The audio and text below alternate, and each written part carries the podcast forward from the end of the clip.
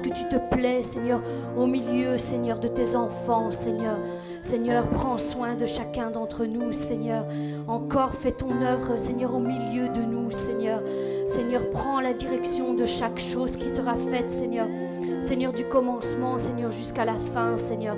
Seigneur, que ce soit la louange, Seigneur, que ce soit l'exhortation, Seigneur, que ce soit les, prières qui vont s'élever, Seigneur, devant toi, Seigneur. Les bouches, Seigneur, qui vont s'ouvrir, Seigneur, pour pouvoir te louer, Seigneur pour qui tu es, Seigneur mon Dieu. Seigneur, nous venons à ta rencontre, Seigneur, dans ton sanctuaire, Seigneur, dans ton sanctuaire, Seigneur mon Dieu. Et Seigneur, nous voulons te t'honorer, Seigneur, et te respecter, Seigneur, pour qui tu es, Seigneur. Seigneur, nous avons la crainte de ton nom, Seigneur, parce que nous savons, Seigneur, qui tu es, Seigneur. Tu es ce Dieu tout-puissant, Seigneur, à qui tout appartient, Seigneur. Seigneur, nos vies, Seigneur, sont entre tes mains, Seigneur. C'est toi qui décides chaque chose, Seigneur, dans nos vies, Seigneur. Seigneur, tu décides, Seigneur, chaque matin de nous donner le souffle de vie, Seigneur. Aide-nous, Seigneur, à rester et à demeurer, Seigneur, dans ta présence, Seigneur, chaque jour de notre vie, Seigneur. Nous venons, Seigneur, te remettre, Seigneur, nos familles, Seigneur, entre tes mains, Seigneur, afin que tu puisses les toucher, Seigneur. Mais, Seigneur, au-delà de cela, Seigneur, nous voulons toucher, Seigneur, toutes les âmes, Seigneur, qui sont, Seigneur, sur le chemin de la perdition, Seigneur. Puisses-tu, Seigneur, nous utiliser, Seigneur, de chacun d'entre nous, Seigneur, pour les ramener sur le droit chemin, Seigneur, afin qu'eux aussi, Seigneur, puissent avoir accès, Seigneur, à la vie éternelle, Seigneur, qu'ils ne se perdent pas, Seigneur, sur le chemin, Seigneur. Je t'en supplie, Seigneur, mon Dieu, rejoins-les, Seigneur, par ton esprit, Seigneur. Touche-les, Seigneur, comme toi tu sais le faire, Seigneur, comme tu l'as fait, Seigneur, pour chacun d'entre nous, Seigneur. Un jour, tu t'es présenté, Seigneur, dans nos vies, Seigneur, et tu as changé et transformé nos vies, Seigneur. Nous venons, Seigneur, devant le trône de ta grâce, Seigneur. Nous venons, Seigneur, intercéder, Seigneur, pour toutes ces personnes, Seigneur, qui ne te connaissent pas encore, Seigneur. Pour toutes celles qui ne t'ont pas encore reçu, Seigneur. Pour toutes celles qui, Seigneur, qui n'ont pas encore entendu parler qu'il existe un Dieu vivant, Seigneur, comme toi, Père. Nous les remettons, Seigneur, devant le trône de ta grâce, Seigneur. Crée un chemin, Seigneur, là où il n'y a rien, Seigneur. Que les murs, Seigneur, tombent, Seigneur, mon Dieu. Que tout leur blocage, Seigneur, tout ce qui les empêche, Seigneur, de venir, Seigneur, dans ta présence, d'entendre, Seigneur, parler de toi, Seigneur, qu'ils puissent tomber, Seigneur, en poussière, Seigneur. Nous aussi, Seigneur, nous faisons partie, Seigneur, de cette armée, Seigneur, que tu as élevée, Seigneur, que tu as suscité, Seigneur, mon Dieu. Seigneur, nous voulons nous avancer, Seigneur, comme un seul homme, Seigneur, mon Dieu, sachant que tu es un Dieu tout-puissant, Seigneur, et qu'à toi rien n'est impossible, Seigneur. Fais tomber les murs comme tu as fait tomber les, les murs de Jéricho, Seigneur, mon Dieu. Fais tomber, Seigneur, toutes ces murs, Seigneur, d'opposition, Seigneur. Toutes ces murs, Seigneur, de rébellion, Seigneur. Toutes ces murs, Seigneur, de division, Seigneur, mon Dieu. Nous venons, Seigneur, devant toi, Seigneur, et nous implorons ta grâce, Seigneur. Nous implorons ta miséricorde, Seigneur, pour chacun d'entre eux, Seigneur. Et pour nous-mêmes, Seigneur, pour nous-mêmes, Seigneur. Nous voulons aussi, Seigneur, nous en remettre, Seigneur, à toi, Seigneur. Nous voulons, Seigneur, nous disposer, Seigneur, sincèrement, Seigneur, devant toi, Seigneur. Prendre cette occasion que tu nous donnes, Seigneur, encore aujourd'hui, Seigneur. Ce jour que nous pouvons dire encore aujourd'hui, l'Éternel nous a fait grâce, Seigneur. Merci, Seigneur, pour cette opportunité que tu nous donnes encore une fois, Seigneur. Merci, Seigneur, parce que rien n'est fini tant que tu n'as pas dit ton dernier mot, Seigneur, sur nos vies, Seigneur, mon Dieu.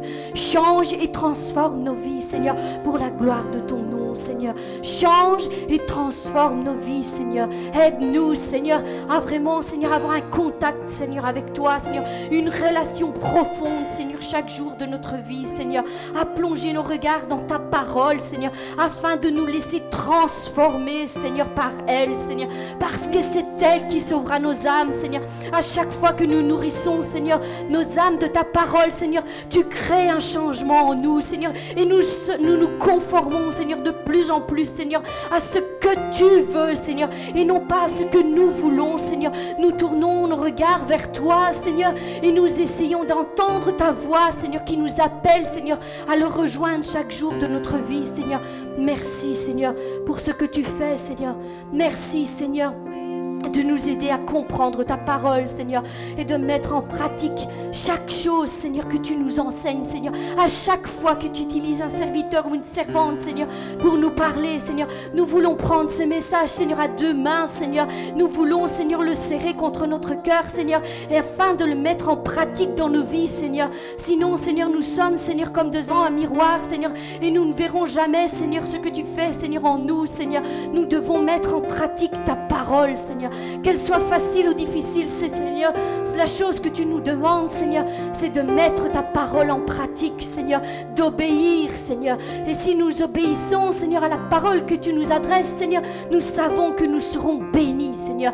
Nous serons bénis au-delà de toute espérance, Seigneur. Bénis, Seigneur, au-delà de tout ce que nous pensons, Seigneur, ou même imaginons, Seigneur. Ta bénédiction est envoyée pour tes enfants, Seigneur. Et merci, Seigneur. Merci pour ce que tu fais, Seigneur, que tu as un Dieu bon qui prend soin de chacun d'entre nous, Seigneur. Nous voulons te rendre grâce, Seigneur. Nous voulons, Seigneur, te rendre grâce, Seigneur, encore en ce jour, Seigneur.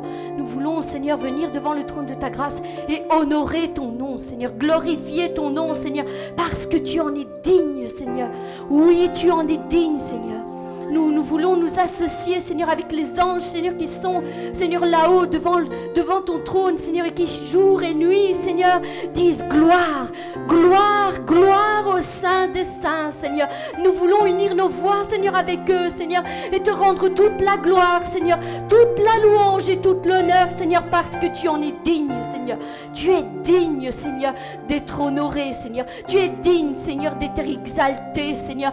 Personne n'est semblable à toi. Seigneur. Personne n'est comparable à toi, Seigneur. Merci, Seigneur, encore pour tout ce que tu vas faire, Seigneur, en ce jour, Seigneur. Reçois la gloire, Seigneur. Reçois la louange et l'honneur. Au nom puissant de Jésus-Christ, je t'ai prié. Amen.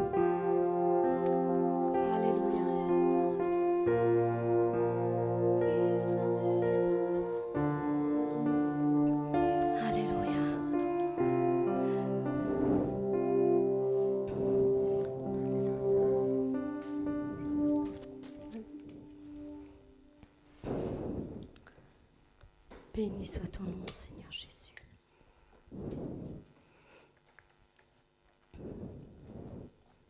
Amen. Seigneur, merci, Seigneur, pour tout ce que tu fais, Seigneur, dans nos vies, Seigneur. Merci, Seigneur, pour ce jour de grâce en plus que tu nous accordes, Seigneur.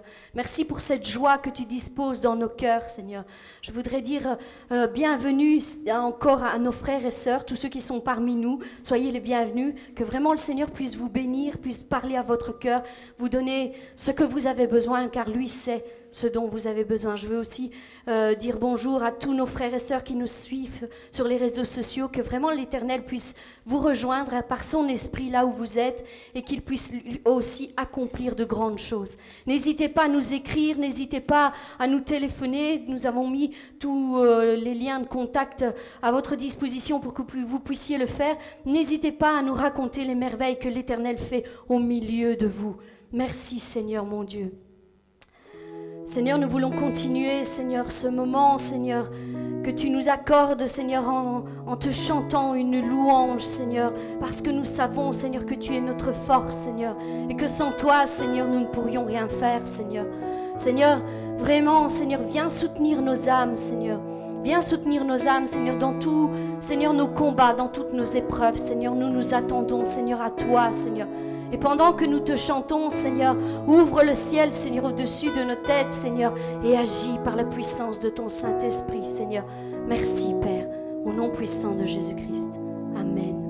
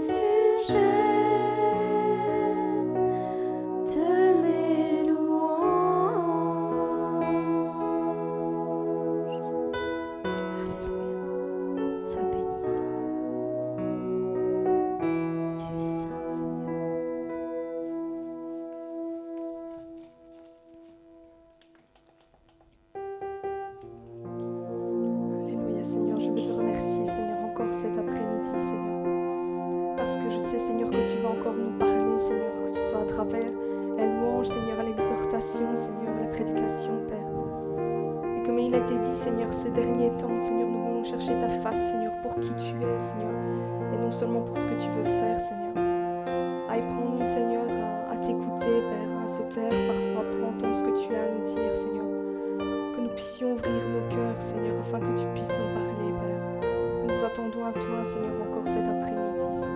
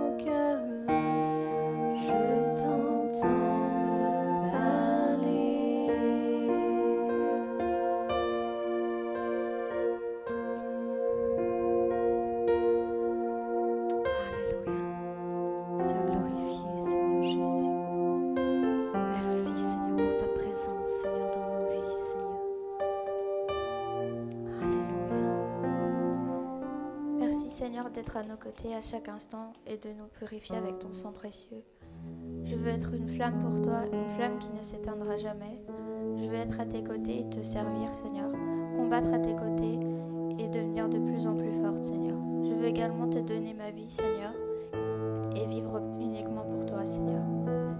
Aide-moi à garder la foi, peu importe les circonstances, Seigneur, que je puisse être une lumière pour les autres, Seigneur,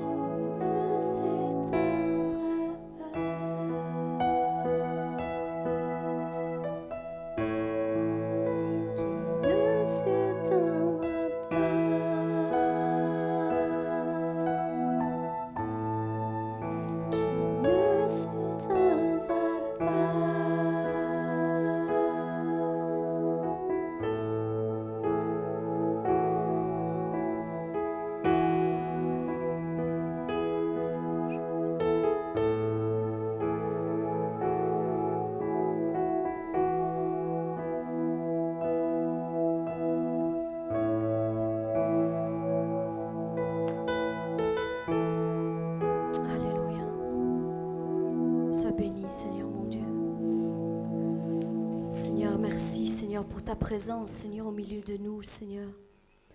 Seigneur, merci, Seigneur, parce que nous pouvons sentir, Seigneur, que tu es ici, Seigneur, à nos côtés, Seigneur. Ton esprit, Seigneur, nous l'atteste, Seigneur. Il rejoint notre esprit, Seigneur, et il nous parle, Seigneur. Seigneur, tu as déjà commencé au travers ces chants, Seigneur, à parler à notre cœur, Seigneur. Et Seigneur, je ne doute pas que tu vas continuer, Seigneur, à parler à tes fils et tes filles, Seigneur. Seigneur, merci. Merci parce que c'est un privilège.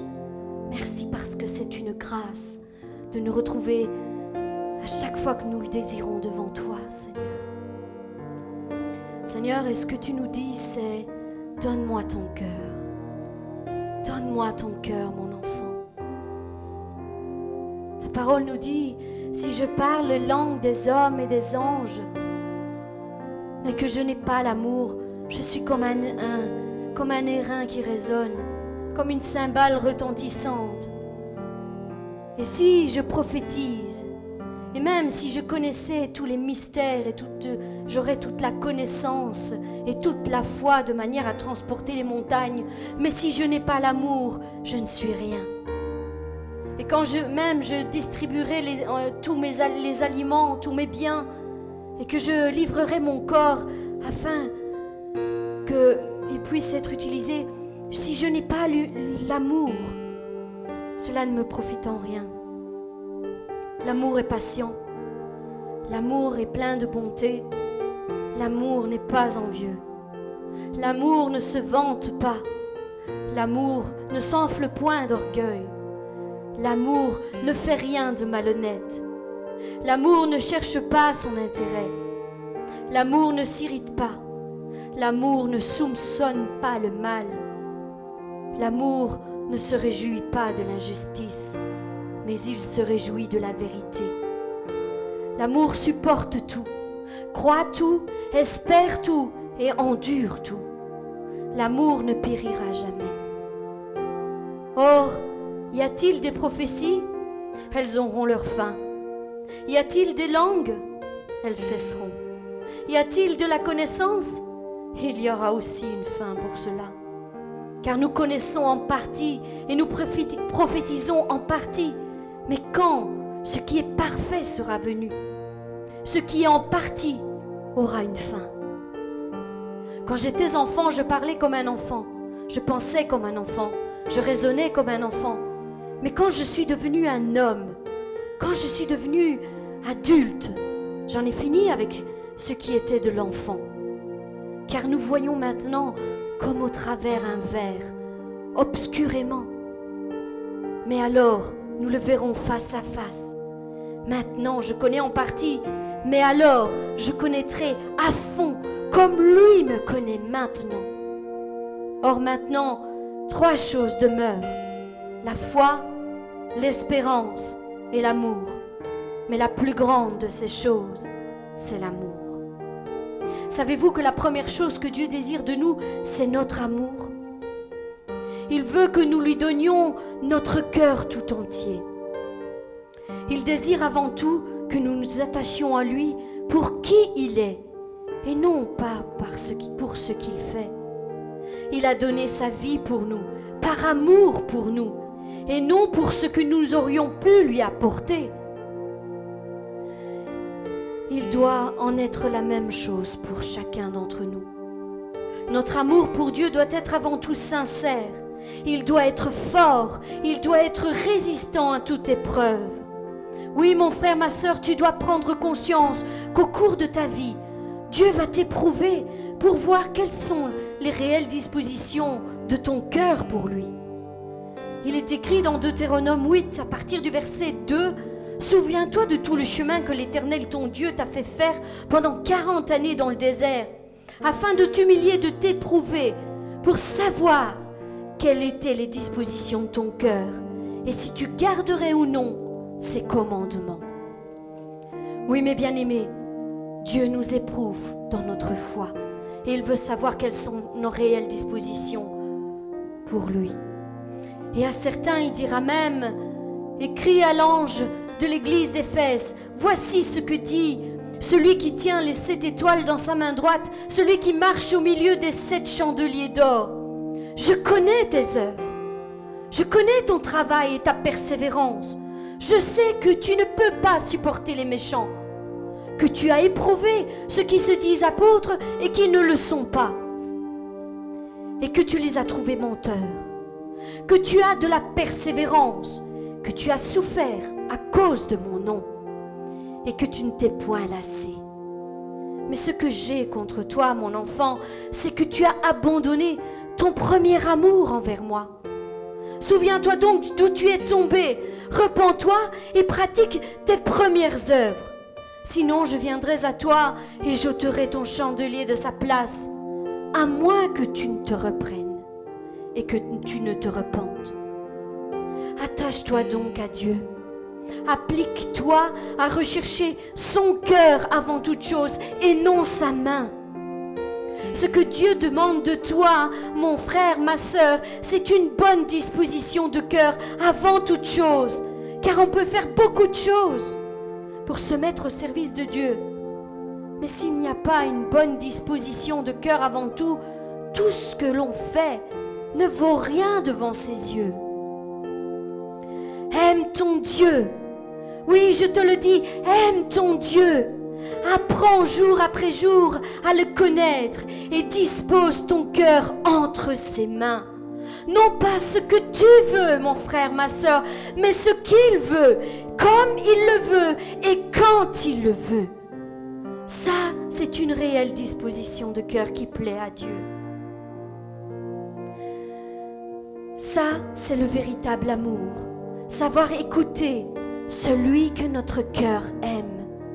Si tu aimes véritablement ton Dieu, reste à son écoute. Nombreux sont ceux qui se sont perdus dans le travail qu'ils faisaient pour Dieu, sans être réellement et totalement attachés à Dieu.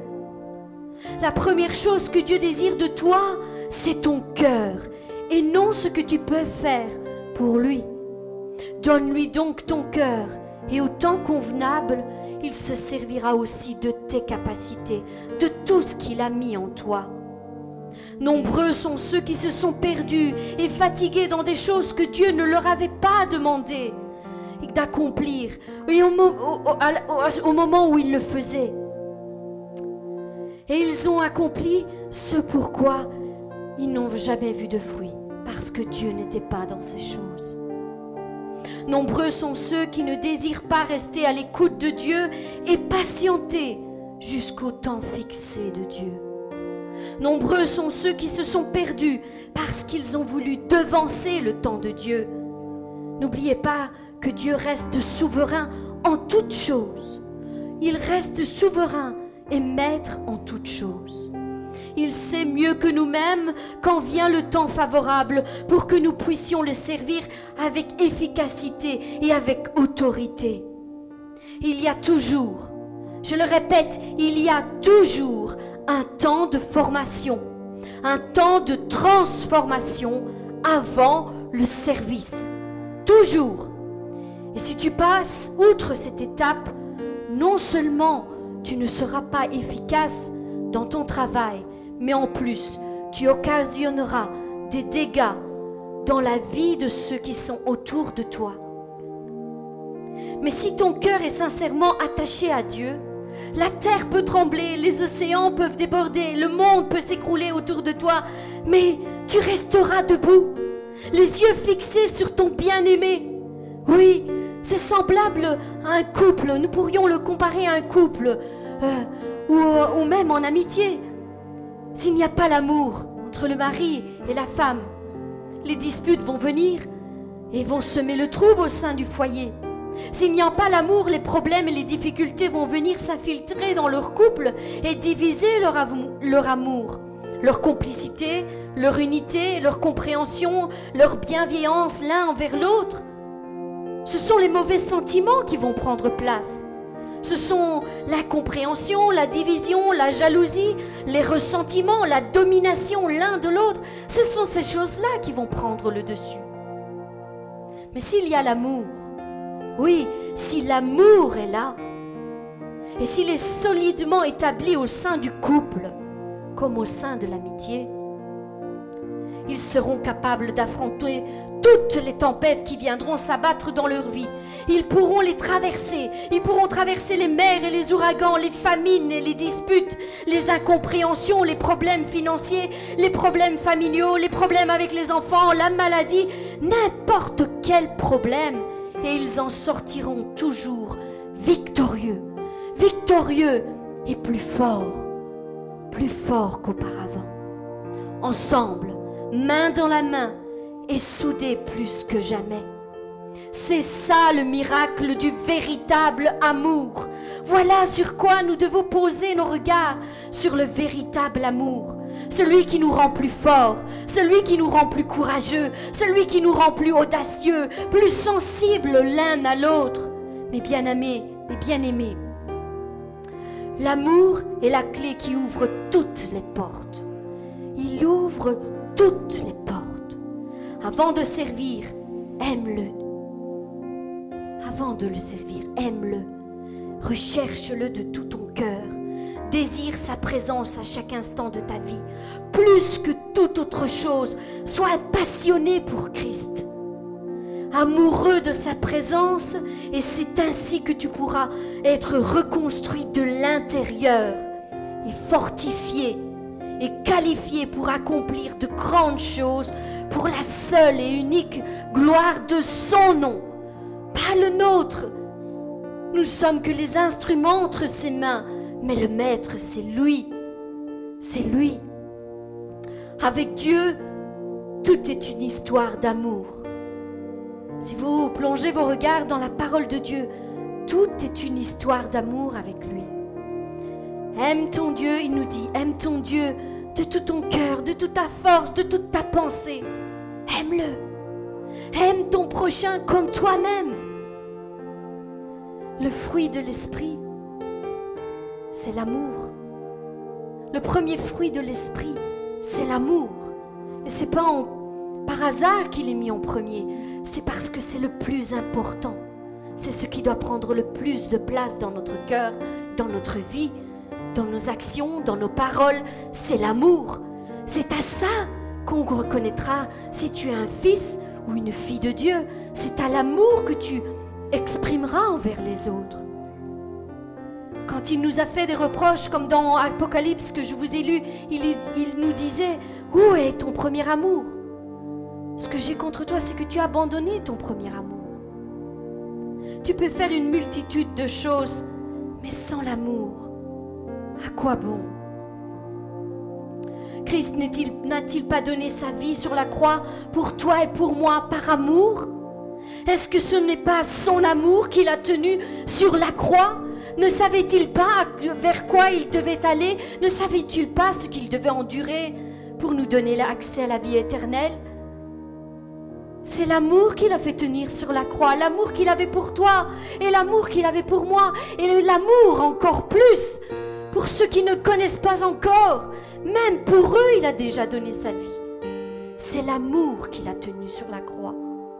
Oui, oui.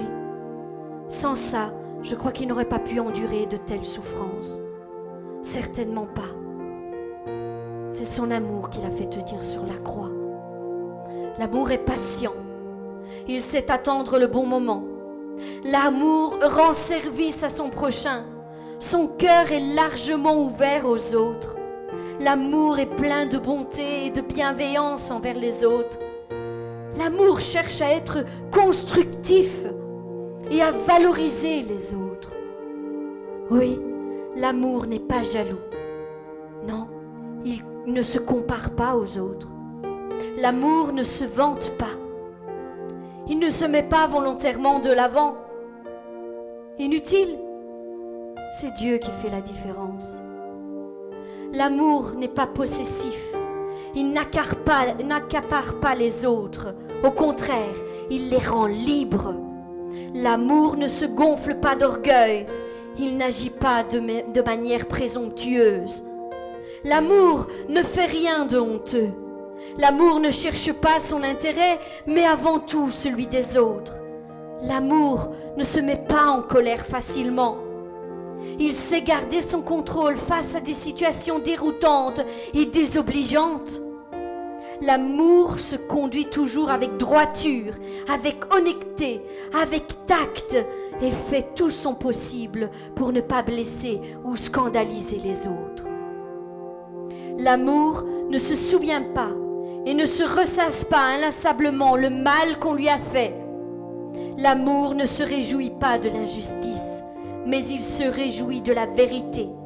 L'amour excuse tout, l'amour croit tout, l'amour espère tout, et l'amour supporte tout. Voilà quel amour nous devons être imprégnés. C'est de cet amour-là. Et quand nous serons remplis de cet amour-là, mes frères et mes sœurs, sachez que le monde saura à qui vous appartenez. Et il connaîtra, ils connaîtront le nom qui est au-dessus de tous les autres noms, ce Dieu qui est amour. L'amour brise les chaînes les plus dures. L'amour construit des ponts et rétablit les relations brisées. L'amour console, l'amour encourage, fortifie son prochain. L'amour supporte la douleur avec celui qui pleure. L'amour délivre les captifs et les rend libres les opprimés. L'amour est une puissance qui fait même plier les cœurs les plus durs. L'amour est une personne. Et son nom est Jésus-Christ. Son nom est Jésus-Christ. Chaque goutte de son sang exprime son amour pour toi et pour moi. Voilà ce que signifie le sacrifice qu'il a exercé sur la croix.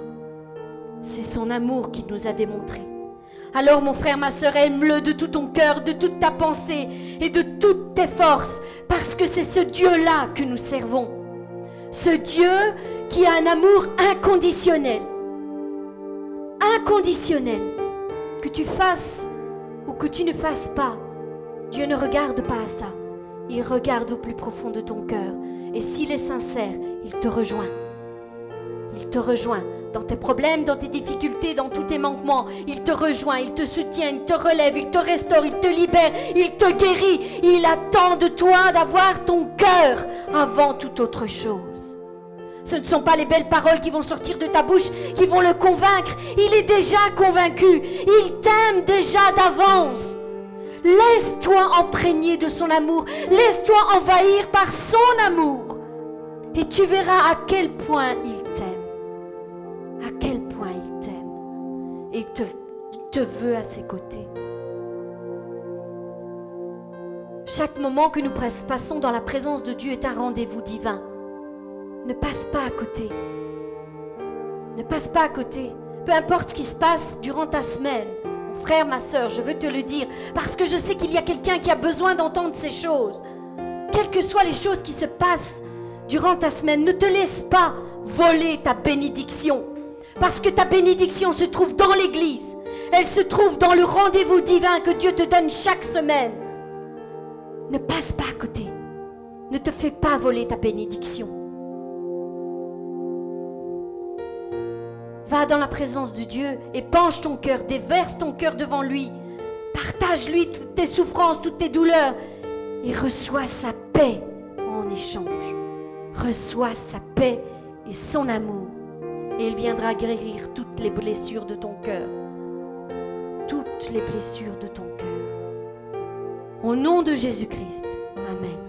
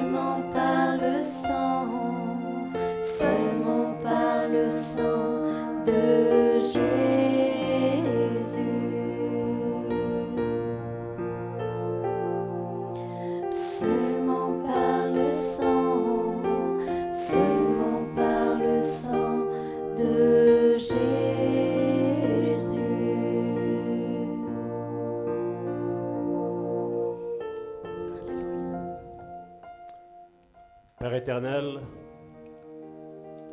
nous te remercions pour chacun d'entre nous, Seigneur.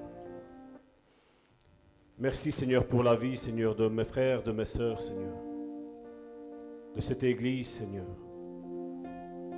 De toutes les églises, Seigneur, qui sont éparpillées un peu partout dans le monde, Seigneur. Il est vrai, si on regarde en tant qu'église, on pourrait dire qu'il y en a beaucoup.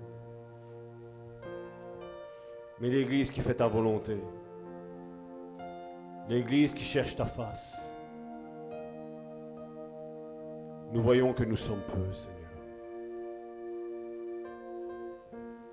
Seigneur, comme tu nous avais avertis, nous sommes en train de vivre des temps de rafraîchissement, Seigneur. Des temps de préparation, Seigneur. Où tu es en train de te choisir, tes élus. Tu es en train de les réunir en un seul lieu, dans ton Église, celle qui fait ta volonté, celle qui se soumet à ton esprit, Seigneur, celle qui a envie, Seigneur, que ton, Saint-Esprit se meure à travers eux, Seigneur. Seigneur, je te remercie, Seigneur. Merci pour la vie de mes frères et de mes sœurs. Merci pour nos vies à tout un chacun, Seigneur. Je dis merci pour tout ce que tu es en train de faire, Seigneur. Parce que nous sommes en train de, de vivre de temps de gloire, Seigneur. Où tu es en train de manifester la présence de ton Saint-Esprit, Seigneur. Saisis chacun d'entre nous, Seigneur. Qui sommes, Seigneur, à ton écoute, Seigneur qui ne sommes pas là pour montrer nos noms, Seigneur, ou nos dons, ou nos ministères, Seigneur. Mais nous sommes là en train de dire que le Saint-Esprit est en train d'agir. Le Saint-Esprit est en train de faire quelque chose de nouveau. Et nous voulons être au centre de ce projet, Seigneur. Nous ne voulons nous écarter ni à gauche ni à droite, Seigneur. Nous voulons être sensibles à la voix de ton Saint-Esprit, Seigneur. Merci parce que ton onction apaise. Ton onction soulage. Ton onction réconforte. Ton onction relève, encourage, fortifie. Merci Père pour ce que tu es en train de faire, Seigneur. Non seulement ici en Belgique, mais au travers du monde, Seigneur. Merci Père. Merci pour toutes nos églises sœurs qui sont en train de naître à gauche et à droite, Seigneur. Nous te remettons, Seigneur, ces instants, Seigneur. Aide-nous, Seigneur, à être attentifs, Seigneur, à la voix de ton Saint-Esprit. À faire ce que tu nous demandes. Et non pas ce que nous, nous voulons faire. Et je te dis merci, Père. Merci pour cette onction que tu es en train de déverser. Au nom puissant de Jésus, Père, je t'ai prié. Amen. Amen. Avant de commencer ce culte, je voudrais vous dire quelque chose de très, très, très important. Je vous aime. je vous aime. Parce qu'il est important, comme Karine l'a dit, l'amour est la chose qui, comme je dis, tout va passer. On pourra dire, j'ai eu un grand ministère, j'ai eu une grande église, j'ai aidé je ne sais pas combien de millions de personnes, délivré je ne sais pas combien de milliards de personnes. La seule chose que Jésus va nous demander quand il va nous voir, c'est As-tu aimé ton prochain? C'est la seule chose. Et comme je dis, s'il si, est vrai que j'aime mon prochain, ben c'est normal que si je vois qu'il y a quelque chose qui ne va pas bien, ben je vais me porter garant à ce qu'il soit libéré de son problème, n'est-ce pas? Parce que si on aime, on a envie que ceux qu'on aime, ils passent de bons moments, n'est-ce pas? Amen On a envie que sur cette terre, ils ne souffrent plus, n'est-ce pas? C'est ça l'amour. C'est ça l'amour. Et pour commencer, donc euh, c'est tout le temps cette étude sur, euh, ici pour le moment c'est sur le Saint-Esprit avec un grand E.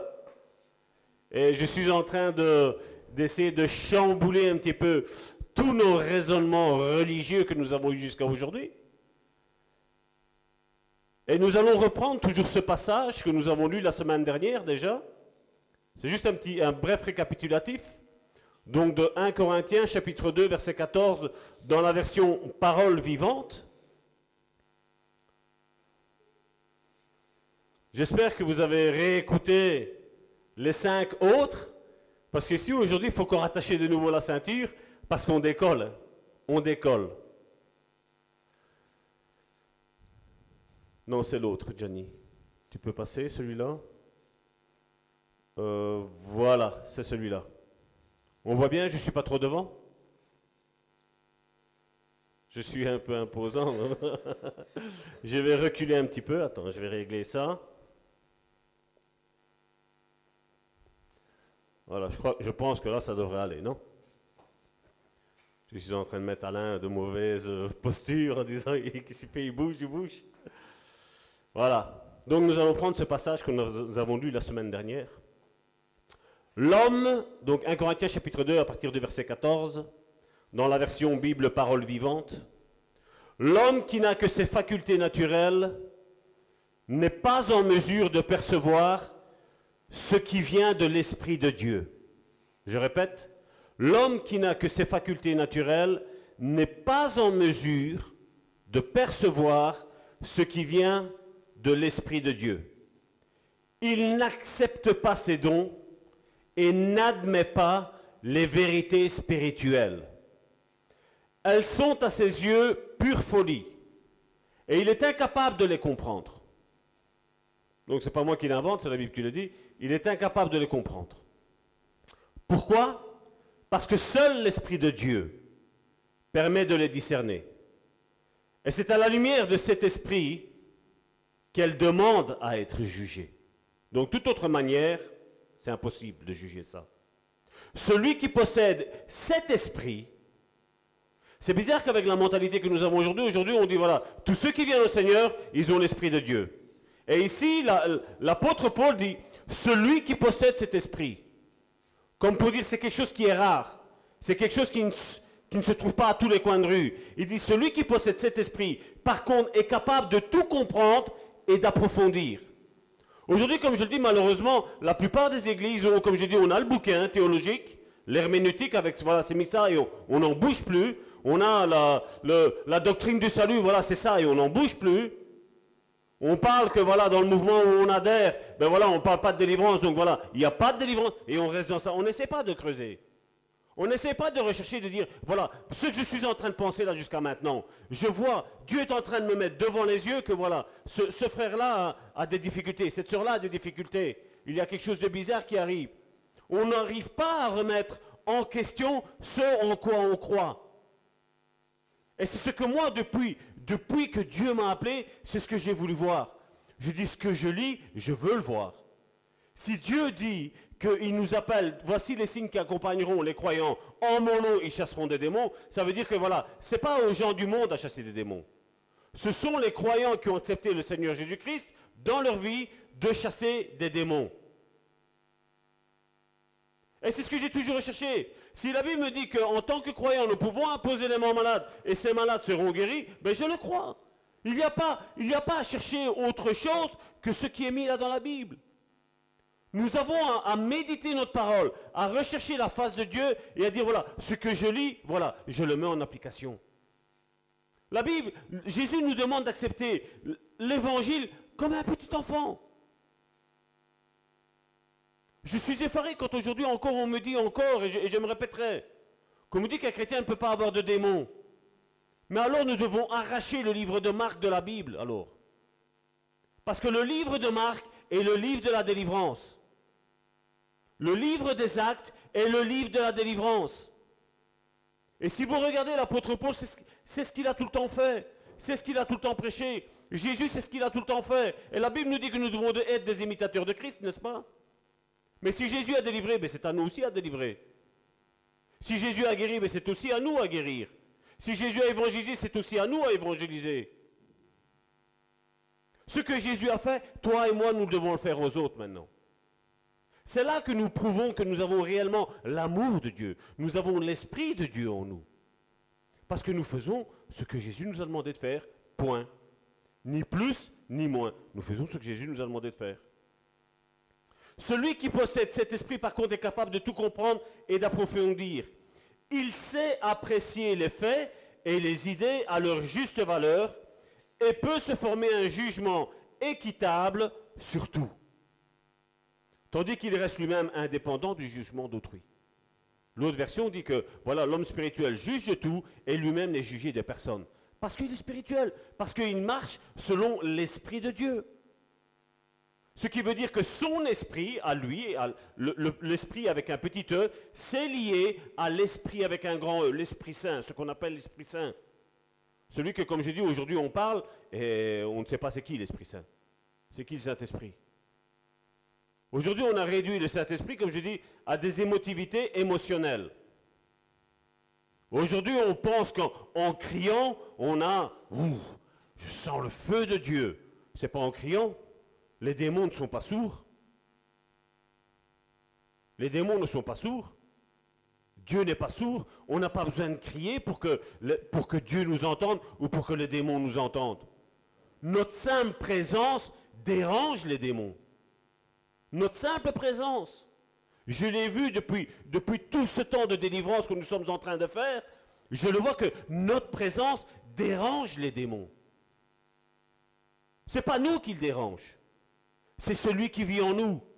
C'est quand l'Esprit Saint, le Saint-Esprit, est lié à notre esprit. Quand tu es rempli. On parle dans nos milieux de Pentecôte du baptême du Saint-Esprit. Et alors j'en vois aujourd'hui faire euh, la saga Shabadabadabada, mais quand tu regardes leur vie, c'est juste voilà, des paroles en l'air. Il n'y a pas la présence du Saint-Esprit qui est là. On ne ressent pas cette vie. Comment tu reconnais que le Saint-Esprit vit dans, la vie d'une autre? Il y a un caractère qui est là. Galate, on va le voir à la fin. Galate chapitre 5, verset 22, nous parle du caractère. Un frère rempli d'amour, d'autocontrôle, qui, qui donne la paix, qui charge la paix sur les autres. Là où il y a la confusion.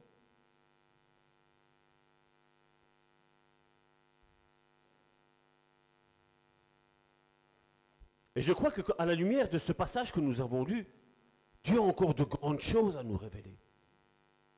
Parce que je ne m'arrêterai pas à ce que le Saint-Esprit m'a mis là. Je sais qu'il y a plus. Et même cette étude, je vais la retravailler encore. Et peut-être que dans un an, dans deux ans, je dirai, voilà, j'ai dit ça, vous m'avez pris pour un fou, mais je vais vous dire, voilà, il y a encore plus que ça encore. Et vous allez me dire, encore plus fou que l'autre fois. Oui, parce que Saint-Esprit veut nous porter à un niveau qui encore n'a jamais été égalé. Parce que Jésus a dit, vous allez faire des choses encore plus grandes que nous. Qui aujourd'hui peut dire qu'il a fait des choses plus grandes que Jésus Dites-moi, qui? Donnez-moi un nom. Jésus serait-il menteur? Jésus serait-il menteur? Je ne pense pas. Et quand je vois ce qui s'est passé jusqu'à aujourd'hui, oui, nous avons des grands hommes de Dieu qui ont fait des grandes choses, mais pas aussi grandes que Jésus l'a fait. Et nous sommes à un temps où Jésus va exercer sa puissance maintenant, à travers la puissance du Saint-Esprit, où il va y avoir des grandes choses qui vont passer. Le grand et dernier réveil. Mais pour nous, si nous, nous voulons que le monde soit réveillé, il faut que nous-mêmes nous soyons réveillés.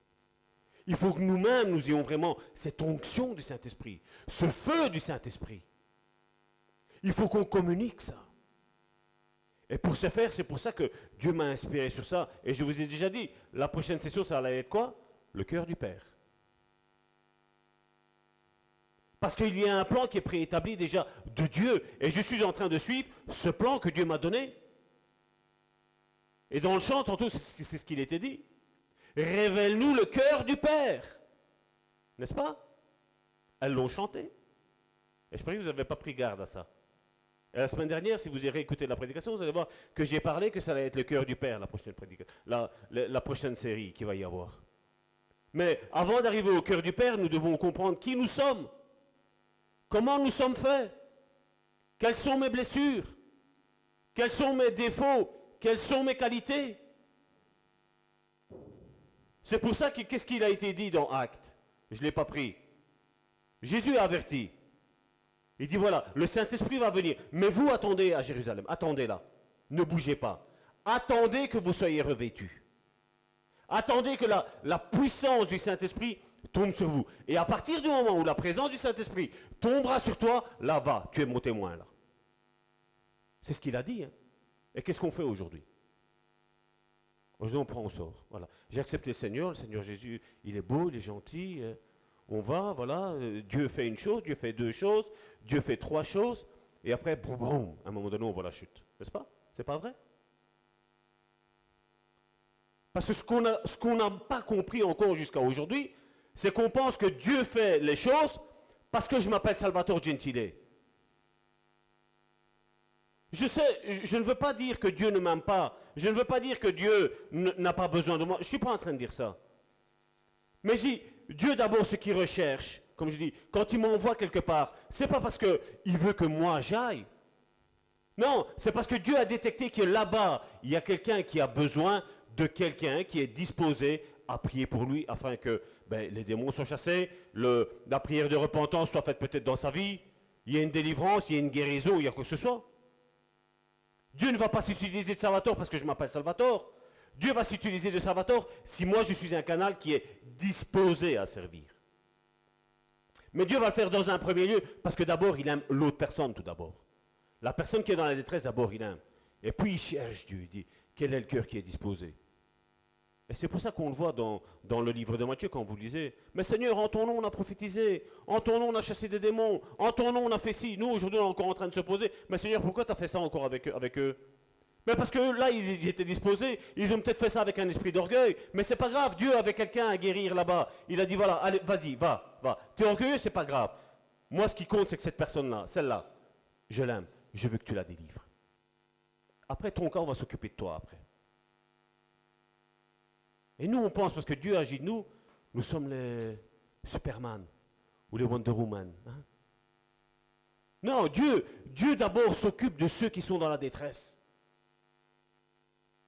Et comme je dis, nous devons tous faire attention, parce que c'est le danger qu'il y a aujourd'hui, on le voit. Quand Dieu commence à s'utiliser d'une personne, qu'est-ce qui arrive? L'orgueil. Après l'orgueil, qu'est-ce qui arrive? Maintenant, il faut que je quitte le ministère, il faut que je quitte euh, le travail pour rentrer à temps plein dans le ministère. L'argent. Et après, qu'est-ce qui arrive? Le troisième, autre. Tout ce qui concerne le sexe.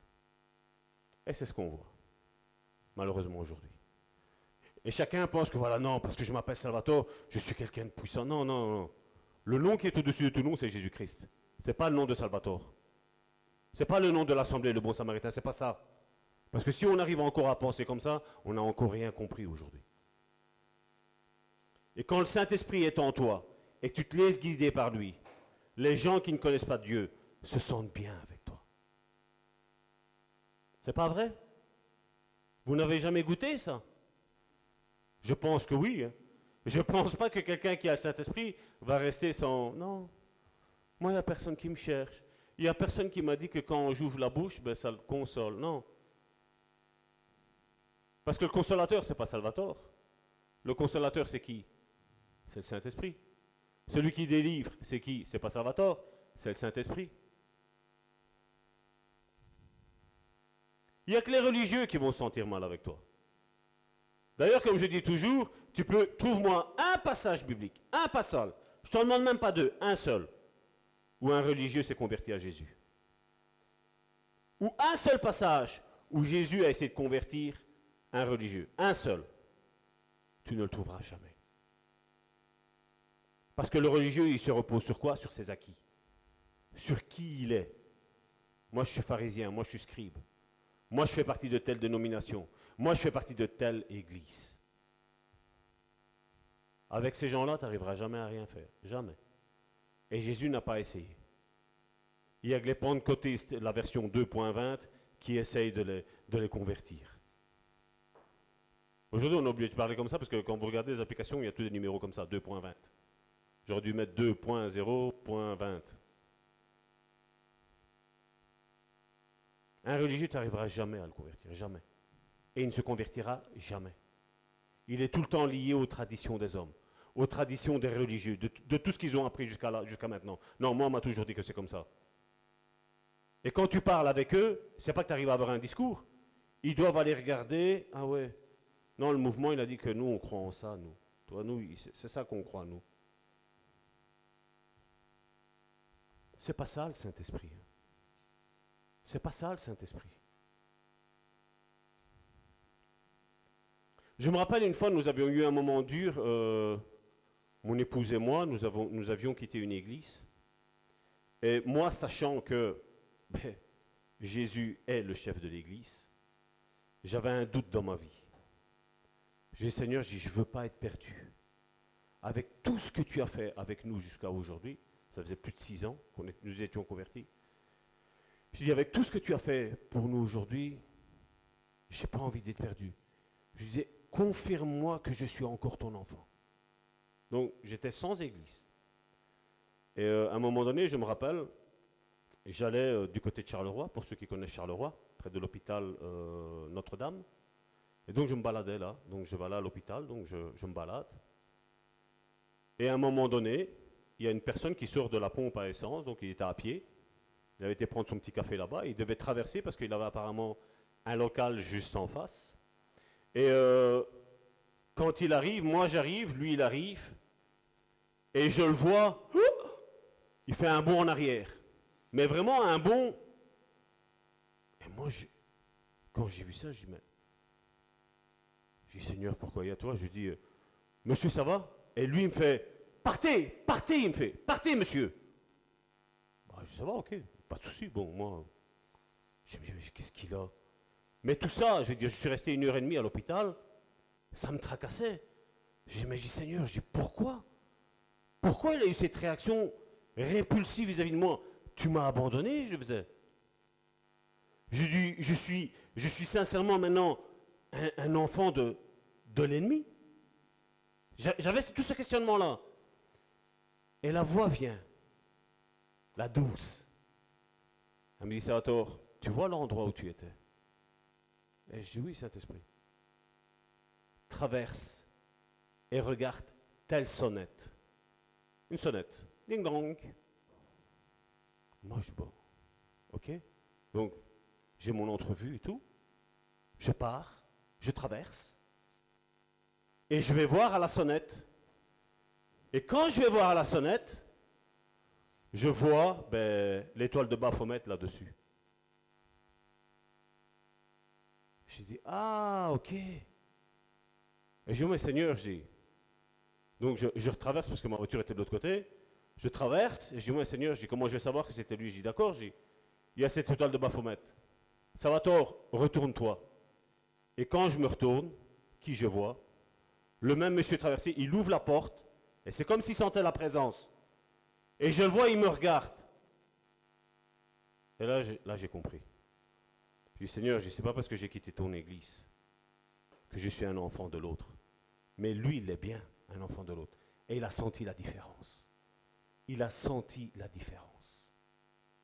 Et c'est ça que quand tu as le Saint-Esprit, n'importe qui ressent vraiment cette présence de Dieu dans ta vie. N'importe qui. Je me rappelle une autre histoire personnelle où j'avais dit à mon épouse, j'avais dit, euh, on avait eu un moment où on priait et Dieu ne répondait pas. Vous savez, il n'y avait rien, un désert. Mais je dis, Seigneur, je dis, comment on fait pour avancer?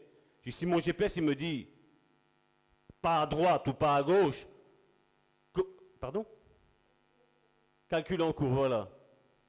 Et je dis, mais comment, comment je vais faire pour avancer? Je dis, réponds-nous. Rien. Et j'avais rendez-vous chez ma dentiste. Et alors, on discutait avec ma femme, et sincèrement, je, vous dis, j'épanche mon cœur vis-à-vis de vous. J'avais honte à ce moment-là. Du moins, à ce moment-là, je n'avais pas honte, mais après, j'ai eu honte. Et j'ai pris, j'ai dit à ma femme, j'ai dit, moi, je parle plus de Dieu, c'est fini. Je dis, il peut tomber, quoi que ce soit. Je dis, non, si Dieu, me, j'arrive pas à entendre moi la voix pour moi, dis, qu'est-ce que tu veux que j'aille parler pour les autres de Dieu? Je dis, il faut que je l'entende pour ma vie, non? Ma femme, Elle voyait bien que j'étais énervé, donc ma femme me contredisait pas. Elle disait, oui, ça, tu as raison. Et donc je suis parti. Me voilà parti parce que ma femme, je crois qu'elle était malade, je ne sais pas ce qu'il y avait. Donc j'avais rendez-vous euh, chez ma dentiste. Elle là que je m'assieds. Et alors, euh, elle travaillait ma dent et tout. Et elle, elle me fait comme ça, elle me fait, mais monsieur, elle fait, vous dégagez une de ces paix. Bah, elle m'a tendu la perche. Bah oui. Et moi, je disais, non, Seigneur. J'étais avec le machin dans la bouche, je n'avais pas parlé. Donc, je parlais spirituellement, je dis, Seigneur, j'étais encore en train de m'avoir tu vas encore vouloir que je parle de toi. J'ai dit à Karine non. Si maintenant je parle de toi, je, lui ai menti à ma femme. Et l'Esprit de Dieu me dit, Salvatore, tu te rappelles Jérémie? Il y avait quelque chose en lui qui bouillonnait. Il ne pouvait pas se taire. Même s'il était fâché avec moi, même s'il ne comprenait pas, il parlait. Et alors je dis, Saint-Esprit, tant que tu es là, tu sais me donner ma réponse à moi? Elle m'a dit, toi, tais-toi et parle. Mais je ne sais pas, vous imaginez avec un machin ainsi, elle qui chipotait dans votre dent, vous êtes là. Ah. Et j'étais mal. Et donc après, je dis, on va parler après. Et moi-même, je disais, Seigneur, je dis, donne-moi, donne-moi la capacité de pouvoir lui parler. Parce que là, je ne suis pas en condition. Je suis fâché contre toi. Je suis énervé contre toi. Et là, qu'est-ce qui se passe? Ça se finit. Mais comment ça se fait que vous croyez en Dieu? Eh bien là, j'ai pris, j'ai commencé à raconter mon témoignage. Et plus je racontais mon témoignage, et plus je voyais ma dentiste qui pleurait. Mais après, bon, moi, j'essayais de, de me lâcher moi. Et qu'est-ce que je dis? Je dis, vous n'avez pas un autre rendez-vous? Vous n'avez pas un autre rendez-vous? Non, non, monsieur, allez-y, vous êtes mon dernier patient. Et j'ai pris, j'ai déballé. J'ai vu la femme s'effondrer. Ma femme, euh, j'ai vu ma femme après, elle a été, je crois que c'était une semaine après, je ne sais plus combien de temps, peu de temps après, elle a été là-bas. Et quand elle a été là-bas, elle a commencé à lui parler de moi, Karine a commencé à lui parler de son témoignage, de ce qui se passe dans l'église, de ce qu'on fait et de tout ce qui s'ensuit. Plus vous avez, vous allez avoir envie de vous taire, et plus le Saint-Esprit va vous pousser à parler. C'est ça que je dis. Et je n'arrive pas à comprendre aujourd'hui, avec toutes les prédications qu'on entend. Quand j'entends certains être guidés de l'esprit et dire qu'un chrétien n'a plus besoin d'église, je n'y crois pas. Je n'y crois pas. Parce que le Saint-Esprit est dans l'église. Le Saint-Esprit, même s'il y a une âme, une seule âme qui a besoin, le Saint-Esprit sera là pour cette personne. Parce que c'est ce que Jésus nous a, nous a expliqué. Nous sommes comme des personnes, vous devez vous imaginer comme ça, avec vous imaginez qu'il y a une chaleur torride dehors. Et la personne n'a rien à boire. Et toi et moi, nous avons un verre d'eau. Bien rafraîchissant. Et le Saint-Esprit, c'est ça. Le Saint-Esprit attend que tu donnes ce verre d'eau-là. Et lui, dans ce verre d'eau-là, sera là en train de, de, de, comment, de rafraîchir, de restaurer, de vraiment déshydrater la personne qui est là, toute séchée, toute sèche. Quant à Saint-Esprit, c'est comme ça que ça se fait. Et c'est ce que Jésus nous a expliqué dans Jean chapitre 7 à partir du verset 37. Pardon. Dans Jean chapitre 7 à partir du verset 37 jusqu'au verset 40. Le dernier jour, le grand jour de la fête, Jésus se tenant debout s'écria, Si quelqu'un a soif, qu'il vienne à moi et qu'il boive. Je répète, Jésus dit, Si quelqu'un a soif, qu'il vienne à moi et qu'il boive. C'est ça le Saint-Esprit. Celui qui croit en moi, des fleuves d'eau vive couleront de son sein. Celui qui croit en moi, des fleuves d'eau vive sortiront de son sein, comme dit l'Écriture. Il dit cela au verset 39, de l'Esprit qui devait recevoir ceux qui croiraient en lui.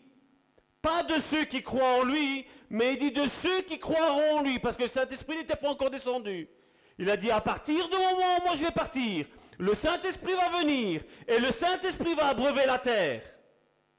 Mais pour ce faire, il veut que toi et moi, nous soyons ce verre d'eau, un conténiteur, où nous nous sommes ce verre et Dieu va déverser son eau. Et cette eau, tu vas pouvoir la donner à tous ceux qui ont soif. Un chrétien n'est pas quelqu'un d'amer. Un, un, chrétien n'est pas quelqu'un qui est enivrant. Tu me saoules. Vous vous rappelez ce, ce témoignage-là? Les religieux. Ah, il faut que tu acceptes le Seigneur Jésus parce que si tu n'acceptes pas le Seigneur Jésus, tu vas mourir, tu vas aller en enfer et tu vas brûler, tu vas avoir mal, tu vas avoir ci, tu vas avoir là. On n'accepte pas le Seigneur parce qu'on va aller en enfer. On accepte le Seigneur parce que Dieu a tant aimé le monde qu'il a donné son unique Fils, afin que quiconque croit en lui, il ne périsse pas, mais il ait une vie éternelle. C'est pour ça qu'on accepte Jésus. Et pas comme les frères Ding Dong, qui viennent tous les dimanches. Pour le moment, ils ne peuvent pas. Pour le moment, ils ne peuvent pas venir pour le moment, parce que bon, il y a la distanciation. On est tranquille. L'armée des témoins de Jéhovah ne sait pas venir nous ennuyer. Je les appelle les frères Ding parce qu'ils viennent. Qu'est-ce que vous pensez maintenant quand ils vont revenir? Qu'est-ce que vous avez pensé du Covid-19 Vous avez des membres de votre famille qui sont morts? Est-ce que vous êtes certain qu'ils ont été au paradis? Ce sont des personnes qui ne connaissent pas le cœur du Père. Ne connaissent pas le cœur du Père. Parce que quand tu le Saint-Esprit, tu abreuves, tu abreuves, tu donnes à boire, tu déçoives, tu désaltères les autres quand tu le Saint-Esprit. Et des fois même que le Saint-Esprit ne te parlera pas, comme ton Saint-Esprit, le, le Saint-Esprit est lié à ton esprit, ton esprit va te donner une parole. Ça vous est jamais arrivé que vous donnez une parole à quelqu'un sans que vous ayez entendu une voix de gauche ou de droite? Et que la personne, c'était cette parole-là qu'elle avait besoin. Mais ça, c'est parce que là, vous êtes, en train de marcher dans le spirituel. Et le Saint-Esprit lâche à ton esprit, parce qu'on l'a vu la, les semaines précédentes. Le Saint-Esprit atteste à notre esprit que nous sommes enfants de Dieu. Et toi, tu parles comme si tu as une simple conversation comme on est en train de parler là maintenant. Et tu vois que ta prédication est spirituelle. Tu vois que ton témoignage est spirituel. C'est exemple d'orgueil, d'hypocrisie. C'est facile aujourd'hui d'entendre, voilà, Dieu a fait ci avec moi ici et là. Mais vous savez quand est-ce que vous allez reconnaître un vrai témoignage de Christ? Quand la personne qui va témoigner de son témoignage va vous dire, voilà, j'étais comme ça. Et avant d'arriver à là comme je suis là maintenant, ben, j'ai eu des chutes. J'ai eu des problèmes dans ma vie. J'ai eu des difficultés. Ou comme je l'ai dit tantôt, J'en avais marre de Dieu. Malgré que je voyais que Dieu, ça bougeait à gauche et à droite pour tout le monde. Mais comme je dis, j'ai pas envie que ça bouge que pour tout le monde. J'ai envie qu'aussi pour ma vie, ça bouge. J'ai envie que Dieu parle aussi à moi. Et Dieu m'avait révélé quelque chose. Il dit, j'ai donné une parole à telle personne, mais cette personne, cette personne ne te la relâche pas. Maintenant, Salvatore, je vais te la dire. Et après, une fois que le Saint-Esprit te la révèle à ton esprit, tu as d'autres personnes qui viennent et qui disent, voilà, ce que ben, pendant ce temps-là, toi, tu as galéré. Pendant ce temps-là, tu pensais que Dieu, ben, il t'avait oublié. Mais Dieu voulait se servir de l'un ou de l'autre pour venir parler à ton cas, à ton problème. Dieu voulait se servir.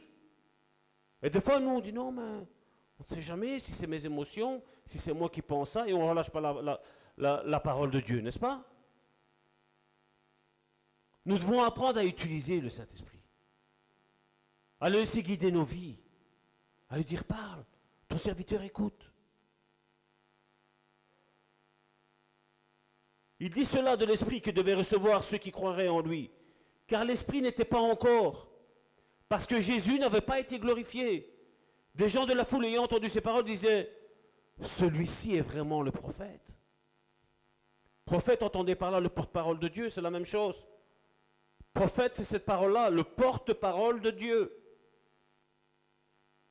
Et si les prophètes se, taisent, est-ce qu'il est porte-parole de Dieu si le, prophète se tait? Quand Caril parle en qualité de prophète, elle est le porte-parole de Dieu. C'est ça que ça fait du bien aux autres. Parce que l'Esprit Saint est en train d'animer son esprit, son esprit transmet dans son âme, et son âme transmet à travers sa bouche. Et tous se sentent bien. Tous ont une parole bien spécifique, où ça le désaltère. C'est comme ce verre d'eau. Et quant à l'Esprit de Dieu, ben, tu es cette personne qui donne à boire à tous ceux qui ont soif. Tu désaltères. Tu ne donnes pas envie qu'ils partent. Mais au contraire, tu leur donnes envie de servir Dieu. Le Saint-Esprit est placé au centre de ton être intérieur et c'est lui qui rayonne dans ton âme et automatiquement ton âme rayonne dans ton corps. Et si on dit, mais Salvatore, tantôt tu as dit qu'il fallait expliquer ça comme, il fallait recevoir l'évangile comme les petits-enfants. Ben oui, mais c'est parce qu'on n'a jamais expliqué ça. Donc on est, obligé, on est obligé de le dire. Pour moi, c'est clair. Et on va voir les versets précédents qui vont suivre. Ça va être clair comme de l'eau de roche. Mais seulement on médite la parole, comme je dis, comme les religieux nous l'ont appris. Mais en méditant la parole comme ça, vous allez aller nulle part. Nulle part. Il y aura toujours confusion sur confusion sur confusion. Et pour que ce Saint-Esprit rayonne, tu dois le rechercher le rechercher. Des fois, combien disent, Salvatore, j'ai envie d'être baptisé du Saint-Esprit. Et alors la prière, c'est quoi Seigneur, vas-y, baptise-moi du Saint-Esprit. C'est pas comme ça que tu vas l'avoir. Quand tu veux le baptême du Saint-Esprit, tu montes dans ta chambre et tu pries, et tu pries, et tu pries, et tu pries, et tu pries, et tu pries, et tu recherches la face de Dieu. Parce que nous allons voir l'importance aujourd'hui du baptême du Saint-Esprit. Ce baptême de feu. Nous, on pense qu'on dit Seigneur, donne-moi ça, et voilà, ça tombe comme ça. Ça tombera jamais comme ça. Jamais. Si vous me cherchez de tout votre cœur, vous me trouverez. Et chercher Dieu de tout son cœur, ce n'est pas juste la simple prière. Ou le simple signe comme ça, Seigneur, montre-moi un signe que tu es là, que tu es vivant, que tu existes. Le fait que tu respires, est-ce qu'il y a quelqu'un qui respire ici dans cette salle? C'est le, plus grand miracle. Il y a une main qui s'est levée derrière. le simple fait que tu respires, ça prouve déjà l'amour de Dieu pour toi. Le simple fait.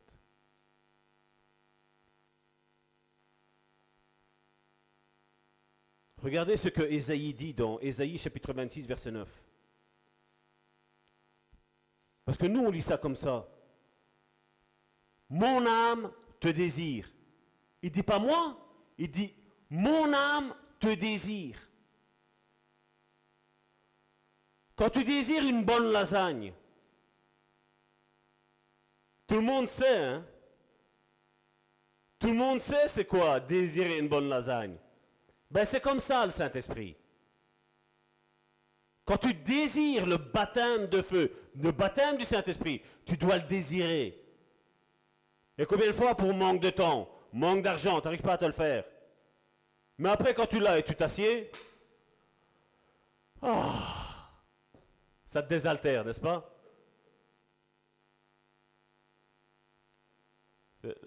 Bon, les Grecs aussi, vous aimez bien les lasagnes, non? Voilà, elle sait les faire.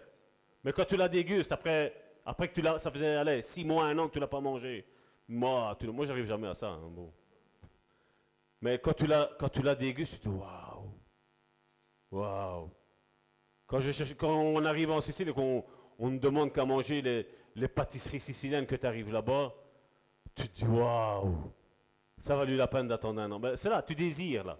Et c'est la même chose ici. Mon âme te désire pendant la nuit.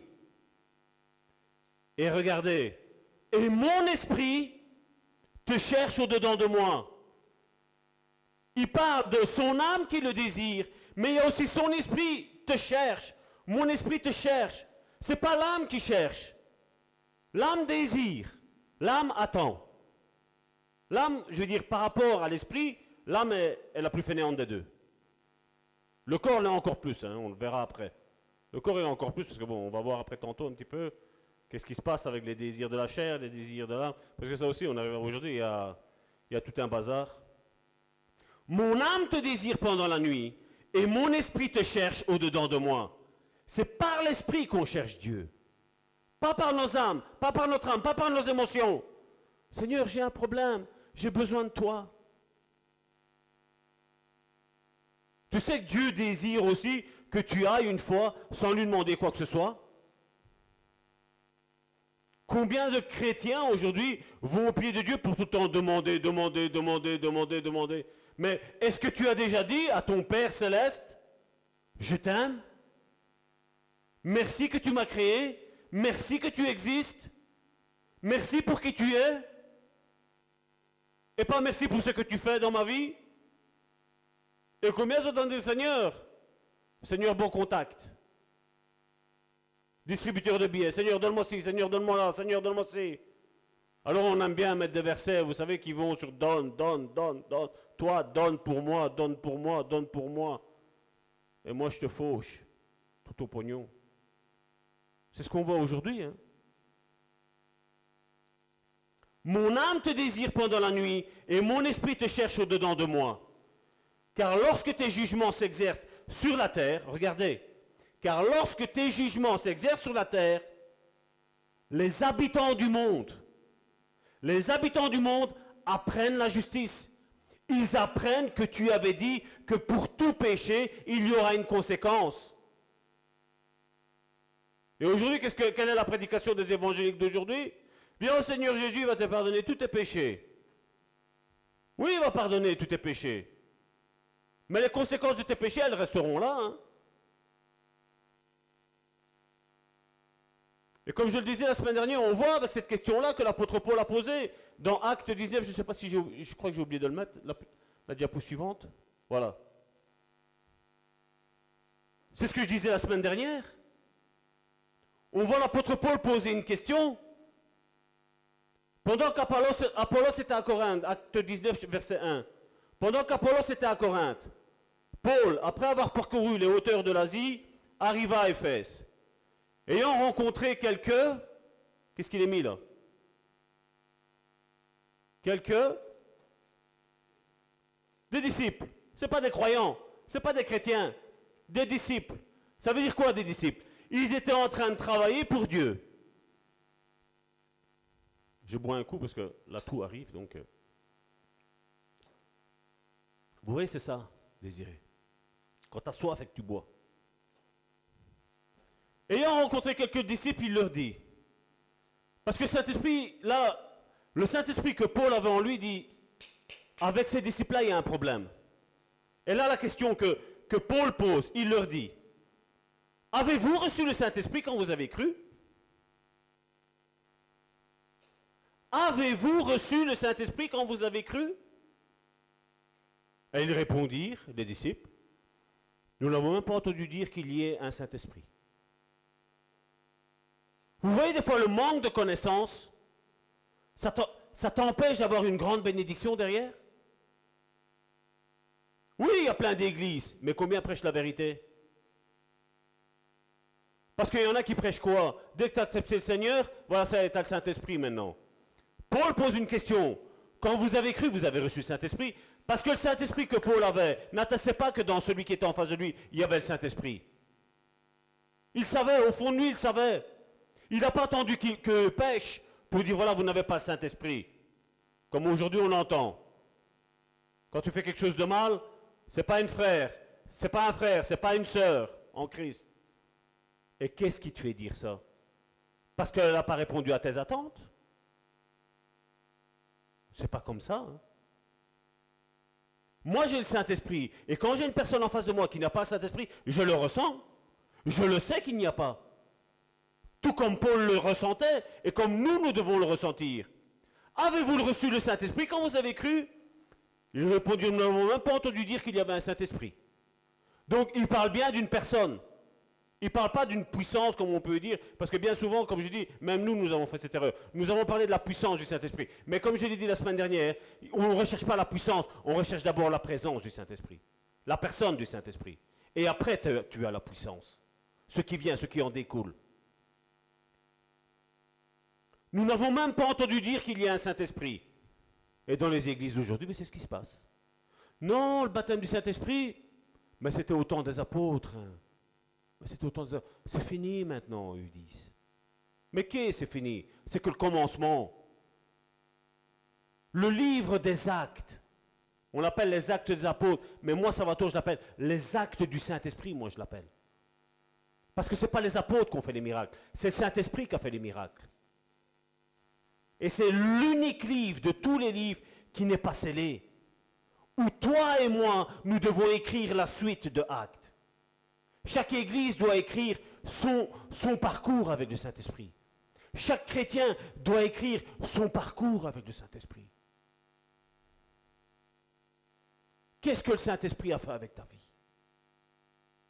Comment a-t-il changé la vie des autres? Au travers de ton ministère, au travers des dons que Dieu a mis dans ta vie Quand est-ce que tu as désoiffé une personne? Quand est-ce que tu as délivré une personne? Comme je le disais, comment laisser agir le Saint-Esprit? On l'a fait, l'exemple, je crois que c'était la première ou la, deuxième étude qu'on a fait sur le Saint-Esprit, c'est quand j'ai dit tais-toi. Quand je dis tais-toi une fois, là on écoute parce que Salvatore est en train de parler. Mais après, quand Salvatore dit tais-toi une deuxième fois, on se dit mais qu'est-ce qu'il essaie de nous faire dire, Salvatore? Et là, on a perdu le fil de l'esprit. Parce que là, c'est l'âme qui commence à mettre. Ce sont les émotions qui sont en route. Et là, on a, on a, fini le, le, parcours de parler avec le Saint-Esprit. Mais quand tu es connecté au Saint-Esprit, ben vas-y. Parle Seigneur. Je vais écouter. Je vais me taire. Samuel, Samuel. Et Dieu attend. J'imagine que Samuel disait, mais c'est quoi cette voix? Ces émotions, c'est quoi cette voix? Élie, tu m'as appelé? Non, non, je ne t'ai pas appelé. Retourne. Hop, il retourne. On a, connu l'histoire là. On l'a lu. C'était il, il, y a trois séances ici. Jusqu'à un moment donné où, qu'est-ce qui s'est passé? Samuel, Samuel. Et Samuel, qu'est-ce qu'il a répondu? Parle, ton serviteur écoute. Ce qui veut dire que, Saint-Esprit, si tu parles, moi je me tais et je t'écoute. Tu arrives à écouter quelqu'un et à parler en même temps? Qu'est-ce que tu vas comprendre de la conversation? Rien. Et ça, on va le voir. Rien. C'est pour ça que des fois, il y en a certains qui me disent, oui, Salvatore, comment tu fais pour aider les personnes ben, Vous savez qu'est-ce que je réponds? Ben, La première chose, je me tais et j'apprends à écouter. La personne a des problèmes, je l'écoute. Et je n'essaye pas d'anticiper un verset ici là. Parce que la Bible me dit, ne vous inquiétez pas, donc quand c'est les magistrats et tout ce qui s'ensuit, ne vous inquiétez pas, à l'heure même, ça va vous être donné ce que vous devez dire.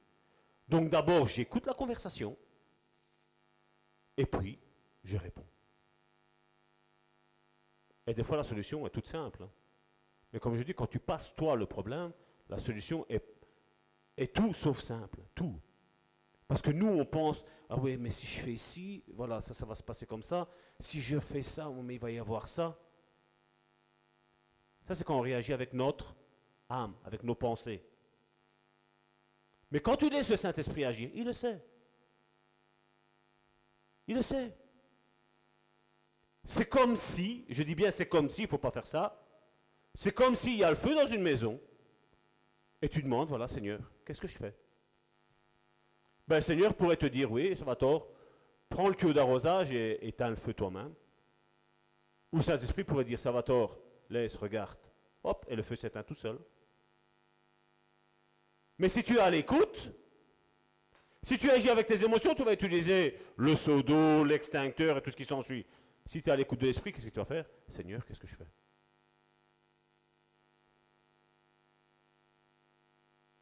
Quand on a mis Daniel dans la fosse au lion, vous pensez quoi? Humainement, moi j'aurais été là, j'aurais dit quoi? Seigneur, dans la fosse au lion, ils vont, me manger. Un lion, ça a faim. Un lion, c'est plus fort que moi. Hein. Il faut lire cette histoire-là. Il faut, il faut se la remémorer pour regarder que les, lions n'ont pas touché un cheveu de, de Daniel. Pas un cheveu. Les amis de Daniel mis dans la fournaise. Mais oui, humainement. Mais oui, humainement, ils auraient dû brûler. Est-ce qu'ils ont brûlé? La Bible nous va même jusqu'à préciser que même pas l'odeur de soufre était attachée à eux. Même pas l'odeur de soufre. Et vous voyez, nous on lit la Bible, voilà, on lit, on lit. Non Il faut descendre dans les profondeurs. Il y a des réalités spirituelles. Quand on a peur, c'est nos émotions qui réagissent. Et là, on n'est pas dans le spirituel. Mais si dans le spirituel, on dit Seigneur, tu m'as montré cette vision-là pour l'Église. Tu m'as montré qu'il allait arriver ça pour l'Église. Je ne suis pas encore arrivé. Il ne va rien m'arriver. Il ne va rien m'arriver. Parce que tu as un plan et tu as des projets pour ma vie. Ça, c'est quand tu es spirituel. Tu te remémores les, promesses que tu t'as faites. Vivre de l'esprit, ça se cultive. Regardez le psalmiste Corée. Qu'est-ce qu'il dit dans le psaume 42, verset 2 Mon âme mon âme a soif de Dieu. Je ne sais pas si vous arrivez à imaginer c'est quoi avoir une âme qui a soif de Dieu. C'est un petit peu comme dans la situation, dans les problèmes que tu es en train de vivre, mon frère, ma soeur. C'est comme tu as utilisé toutes tes énergies. Et là, tu arrives devant Dieu, tu dis, voilà Seigneur, j'ai tout essayé. Et il n'y a rien qui n'y fait. Et là, tu dois entendre la voix du Saint-Esprit qui dit, ah, ça y est, je vais pouvoir agir maintenant. Tu vas me laisser faire maintenant. C'est pas vrai? Combien de fois on essaie de contrôler le Saint-Esprit? Combien de fois on essaie de dire le Saint-Esprit m'a dit? Et après on change encore d'avis. Mon âme a soif de Dieu, du Dieu vivant. Quand irai-je et paraîtrai-je devant la face de Dieu? Il y en a beaucoup qui n'aiment pas. Hein. La Corée est en train de demander, voilà, j'en ai marre des souffrances ici, quand est-ce que je vais te voir? Et aujourd'hui, quand Covid-19 est arrivé, il y a combien de chrétiens qui ont eu peur de mourir? Et l'apôtre Paul, qu'est-ce qu'il a dit? Pour moi, mourir est un gain. Quand ta vie est en règle avec Dieu, tu n'as pas peur de mourir. Tu n'as pas peur de mourir. Parce que tu sais que quand tes yeux vont se fermer, tu vas être face à face avec ton Dieu. Parce que tu n'as rien à te reprocher. Tu as marché selon l'esprit. C'est pas vrai?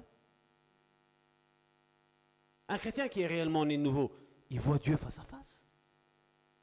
Un chrétien qui est guidé par le Saint-Esprit, il voit Dieu face à face, il le voit. On va être même, la Bible nous dit, on va être comme lui. Comme lui comme Dieu. Seulement à notre mort et pas quand on est vivant. Parce qu'aujourd'hui, il y, a, la plupart qui se prennent pour Dieu aujourd'hui en étant vivant. Impossible. Impossible. C'est juste de l'orgueil. Quand l'âme a soif de Dieu, ça veut sous-entendre que l'Esprit de Dieu a rempli mon esprit et que celui-ci, mon esprit, ça jaillit dans mon âme. Et comme j'étais avant, je me mets en colère, c'est fini. C'est fini. La colère n'existe plus. Tu peux te mettre en colère, mais tu n'es pas en train de pécher. C'est ce que Jésus a dit. Mettez-vous en colère, mais ne péchez pas. Quand quelqu'un agit mal, tu vas pouvoir taper du poing sur la table, c'est te mettre en colère, dire non, Dieu dit comme ça. Mais tu n'es pas en train de défendre tes intérêts, mais tu en défendre ses intérêts à lui. Tu es en train de proclamer sa justice à lui. Et quand l'Esprit de Dieu l'Esprit de Dieu remplit tout ton esprit à toi, qui tu es réellement, automatiquement, quand le, Saint-Esprit est, Saint-Esprit ton esprit, le Saint-Esprit, l'Esprit commence à relâcher, commence à déteindre dans ton âme. Quand ton âme commence à déteindre de l'Esprit de Dieu, automatiquement ça se proclame par les faits. Tu es rempli d'amour. Tu ne regardes pas le mal ailleurs, à gauche, à droite. Tu ne regardes pas. Et malheureusement, aujourd'hui, la plupart des églises sont en train de se tromper juste pour une simple chose. C'est parce qu'ils pensent que l'âme et l'esprit, c'est la même chose. Alors que c'est deux choses totalement opposées. Opposées. Hébreu chapitre 4, verset 12. C'est des passages qu'on connaît, hein. Mais nous dit non, c'est le même. Non, c'est pas le même. Hébreu chapitre 4, verset 12. Car la parole de Dieu est vivante et efficace plus tranchante, encore plus tranchante qu'une épée quelconque à deux tranchants, pénétrante jusqu'à partager âme et esprit. Elle la divise, jointure et moelle. Elle juge les sentiments et les pensées du cœur, de l'âme. La parole de Dieu vient juger ça, ton âme. Et ça, aujourd'hui, on n'arrive pas à comprendre. Quand je dis, je suis sûr et certain que quand je suis en train de dire qu'il faut prier par l'Esprit, il y en a beaucoup qui me disent, mais comment on fait pour prier par le Saint-Esprit? Pas par le Saint-Esprit, par ton esprit. Ton esprit, pas l'Esprit Saint. Parce que l'Esprit Saint, c'est celui qui te parle. Ce n'est pas toi qui parles à ton Saint-Esprit. Le Saint-Esprit parle à ton esprit. Et regardez ce qu'il est mis. Dans 1 Corinthiens chapitre 14, verset 14. Parce que le parler en esprit, avec le petit E, donc par mon esprit, c'est ça que ça veut dire. Car si je prie en langue, 1 Corinthiens chapitre 14, verset 14, car si je prie en langue, regardez qu'est-ce qu'il est mis. Mon esprit, il ne parle pas du, du c'est avec un petit E. Mon esprit, donc c'est le mien, il est en prière. Et mon intelligence, ça, c'est l'âme, l'intelligence. C'est une faculté de l'âme. Mon intelligence demeure stérile. Certains disent, mais comment faire cette distinction? Je vais, juste vous prendre une autre version. Regardez, dans Parole de vie. Car si je prie en langue, mon esprit est en prière. Je prie par l'esprit. Mon esprit est en prière. C'est encore la lui second, celle-là. C'est le suivant, Johnny. Il n'y en a pas un autre? Repasse un coup.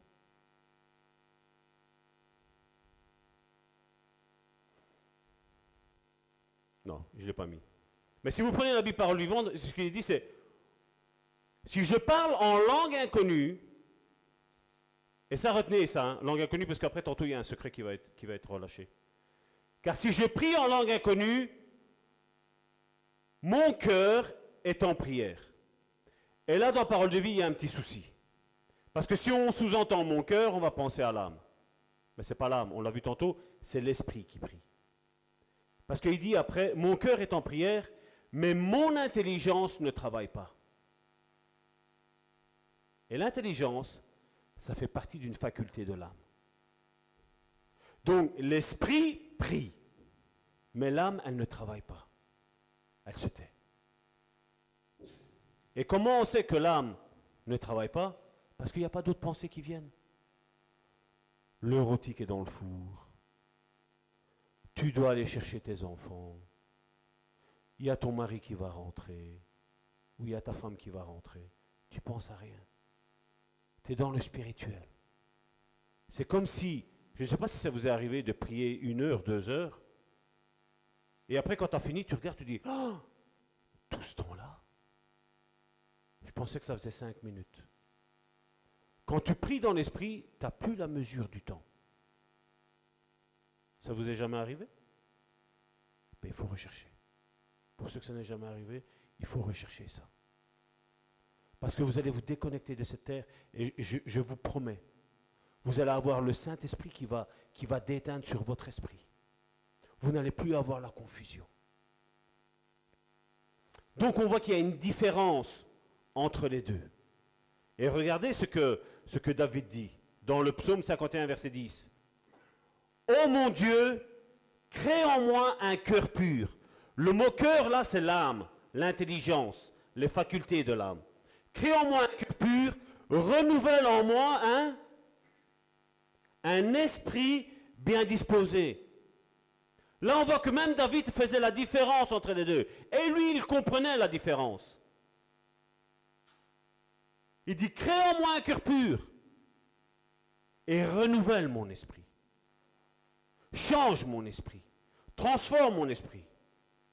Et malheureusement, c'est ça que je dis. Il est important de, prendre la Bible, de lire la Bible et d'avoir, comme je vous ai donné, le site lexiquebiblique.com.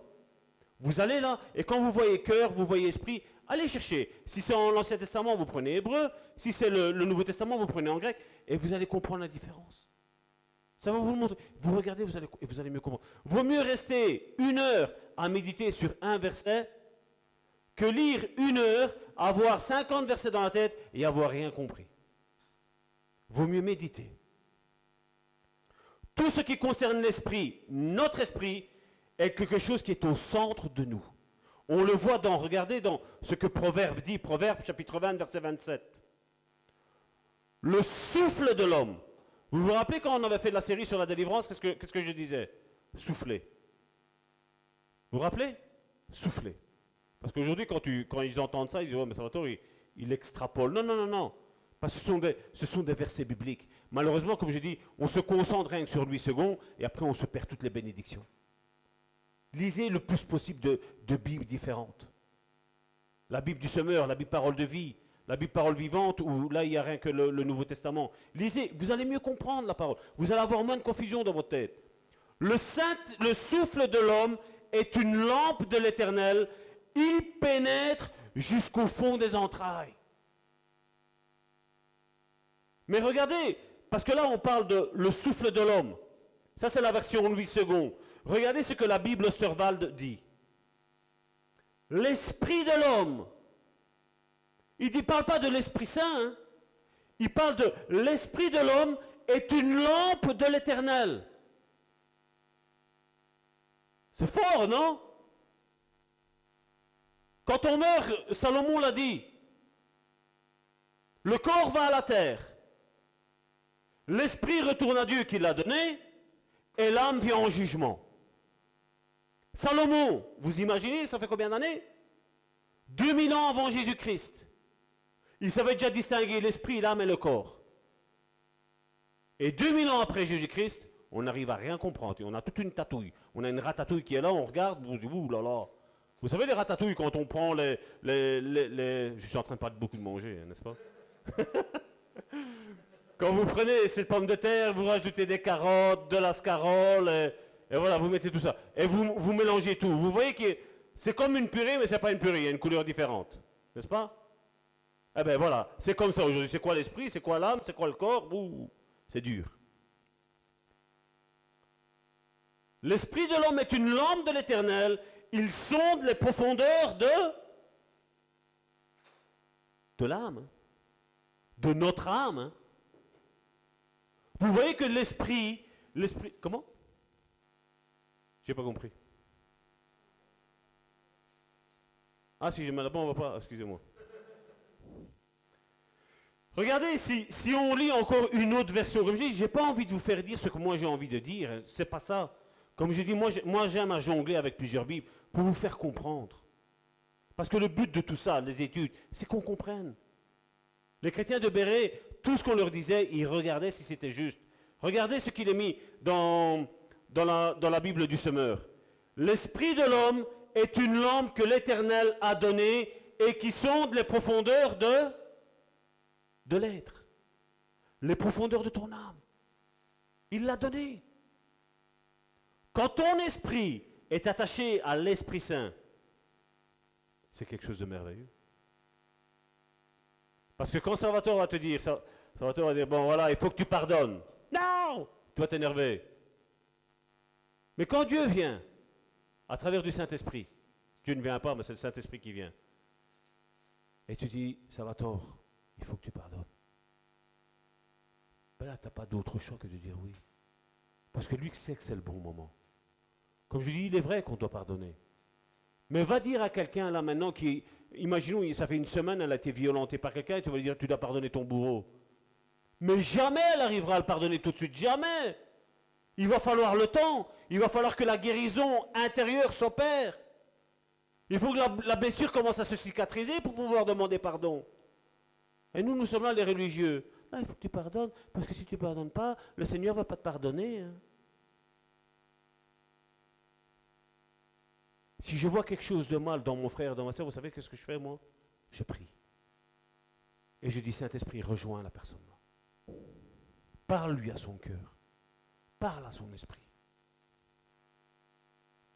Parce que le seul qui convainc de péché, de justice et de jugement, c'est qui? C'est Saint-Esprit. Et moi, je ne m'appelle pas Saint-Esprit. Moi, je m'appelle Salvatore Gentile. Je ne suis pas le Saint-Esprit.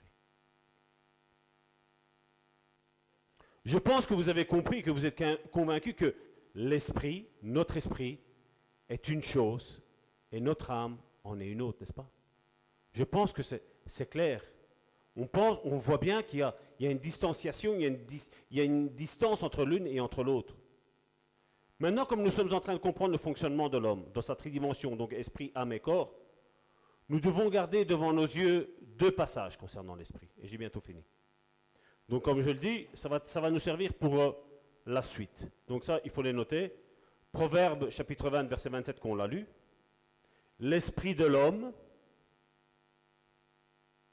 est une lampe que l'Éternel a donnée et qui sonde les profondeurs de l'âme. Et le deuxième passage que nous devons retenir est Jean chapitre 7, verset 38. Celui qui croit en moi, des fleuves d'eau vive couleront en son sein. Tantôt, Salvatore a été gentil en disant, voilà, on peut être un verre ou une bouteille. Jésus met la barre encore plus haute. Jésus dit des fleuves. Des fleuves d'eau vive couleront de ton sein. Donc couleront de ton, de intérieur. Tu vas apporter la paix là où il y a la discorde. Tu vas apporter le pardon là où il y avait le non-pardon. Rien que ta simple présence. Combien de fois j'en ai vu certains qui, me parlent, ça non, jamais, jamais, je suis déçu, je suis déçu. Alors tu les vois, ils parlent, ils parlent, ils parlent, ils parlent, ils parlent, ils parlent. Et après, moi, je suis là juste en train de dire, Seigneur, calme cette paix, calme cette colère, calme cette haine. Par l'esprit, je, pas par mon âme, par mon esprit, je prie. Et après, tu vois la personne qui te disait jamais, jamais, jamais, jamais, jamais, jamais.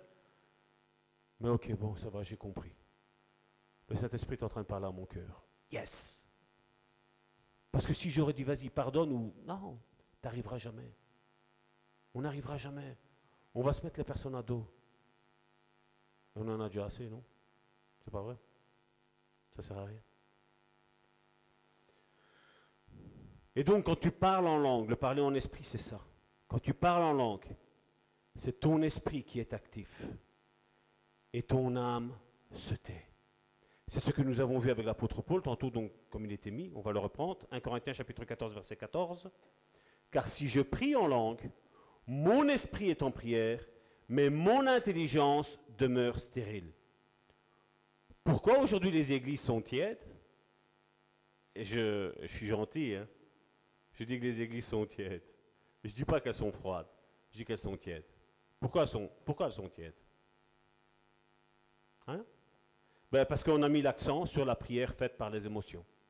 la prière faite par l'intelligence, les âmes, et pas pour celle qui est faite par l'esprit. C'est comme pour le jeûne. Ah, on a parlé du jeûne émotionnel. Je vais m'abstenir de nourriture. Alors que le jeûne spirituel, c'est quoi? Ésaïe 58. Délier les chaînes de la méchanceté, la délivrance. Partager son pain avec celui qui n'en a pas.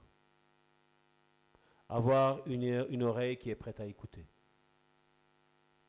Ça, c'est le jeûne spirituel. Mais nous, on est dans le jeûne. Non? Mon frère, non, non, je ne viens pas chez toi parce que je suis en période de jeûne. Je fais une semaine de jeûne. Ou non, notre Église a, a décrété que nous allons faire 40 jours de jeûne et prière. Et 40 jours et tu les vois tous euh, comme ça là. Hein? Non, sincèrement. Arrêtons. Arrêtons. Faisons réellement les choses par l'esprit. Faisons les choses par l'esprit parce que les choses, elles vont, elles vont changer. Quand on prie par l'esprit, Dieu écoute. Quand on fait les choses émotionnellement et charnellement, Dieu n'écoutera jamais ça. Jamais.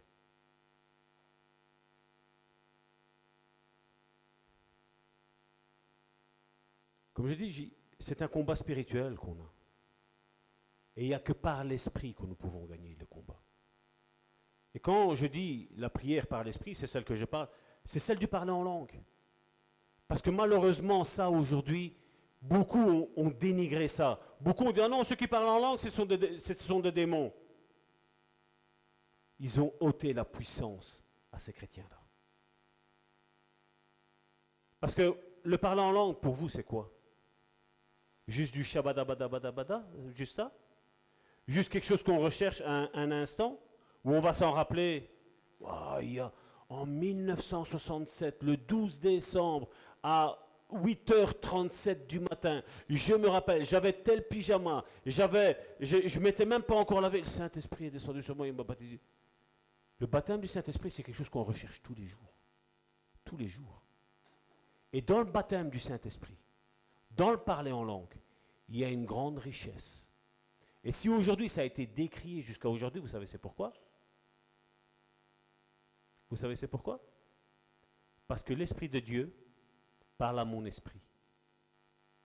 Et quand il parle dans mon esprit, il me donne des secrets pour tel combat dans ce que je suis en train de vivre. Parce que mon esprit sait quel combat je suis en train d'avoir. Et c'est ce qui nous est dit, regardez. Regardez pourquoi aujourd'hui le, baptême du Saint-Esprit est décrié et n'est même plus recherché. Oui, il est encouragé juste comme ça? Mais moi, je, je, suis plus en train de vous encourager à le rechercher tous les jours. Même quand vous allez parler en langue, recherchez encore, comme si vous ne l'aviez pas eu. Parce que regardez, Romains chapitre 8, verset 26.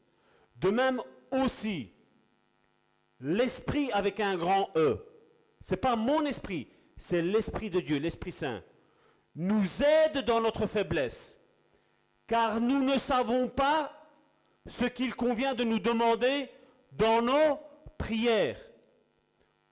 Que ce soit ton esprit, que ce soit ton âme, que ce soit ton corps, tu ne sais pas comment tu dois prier à ce moment-là. Mais l'Esprit Saint que Dieu a mis en toi, lui sait. Et l'Esprit Saint communique à ton esprit le parler en langue.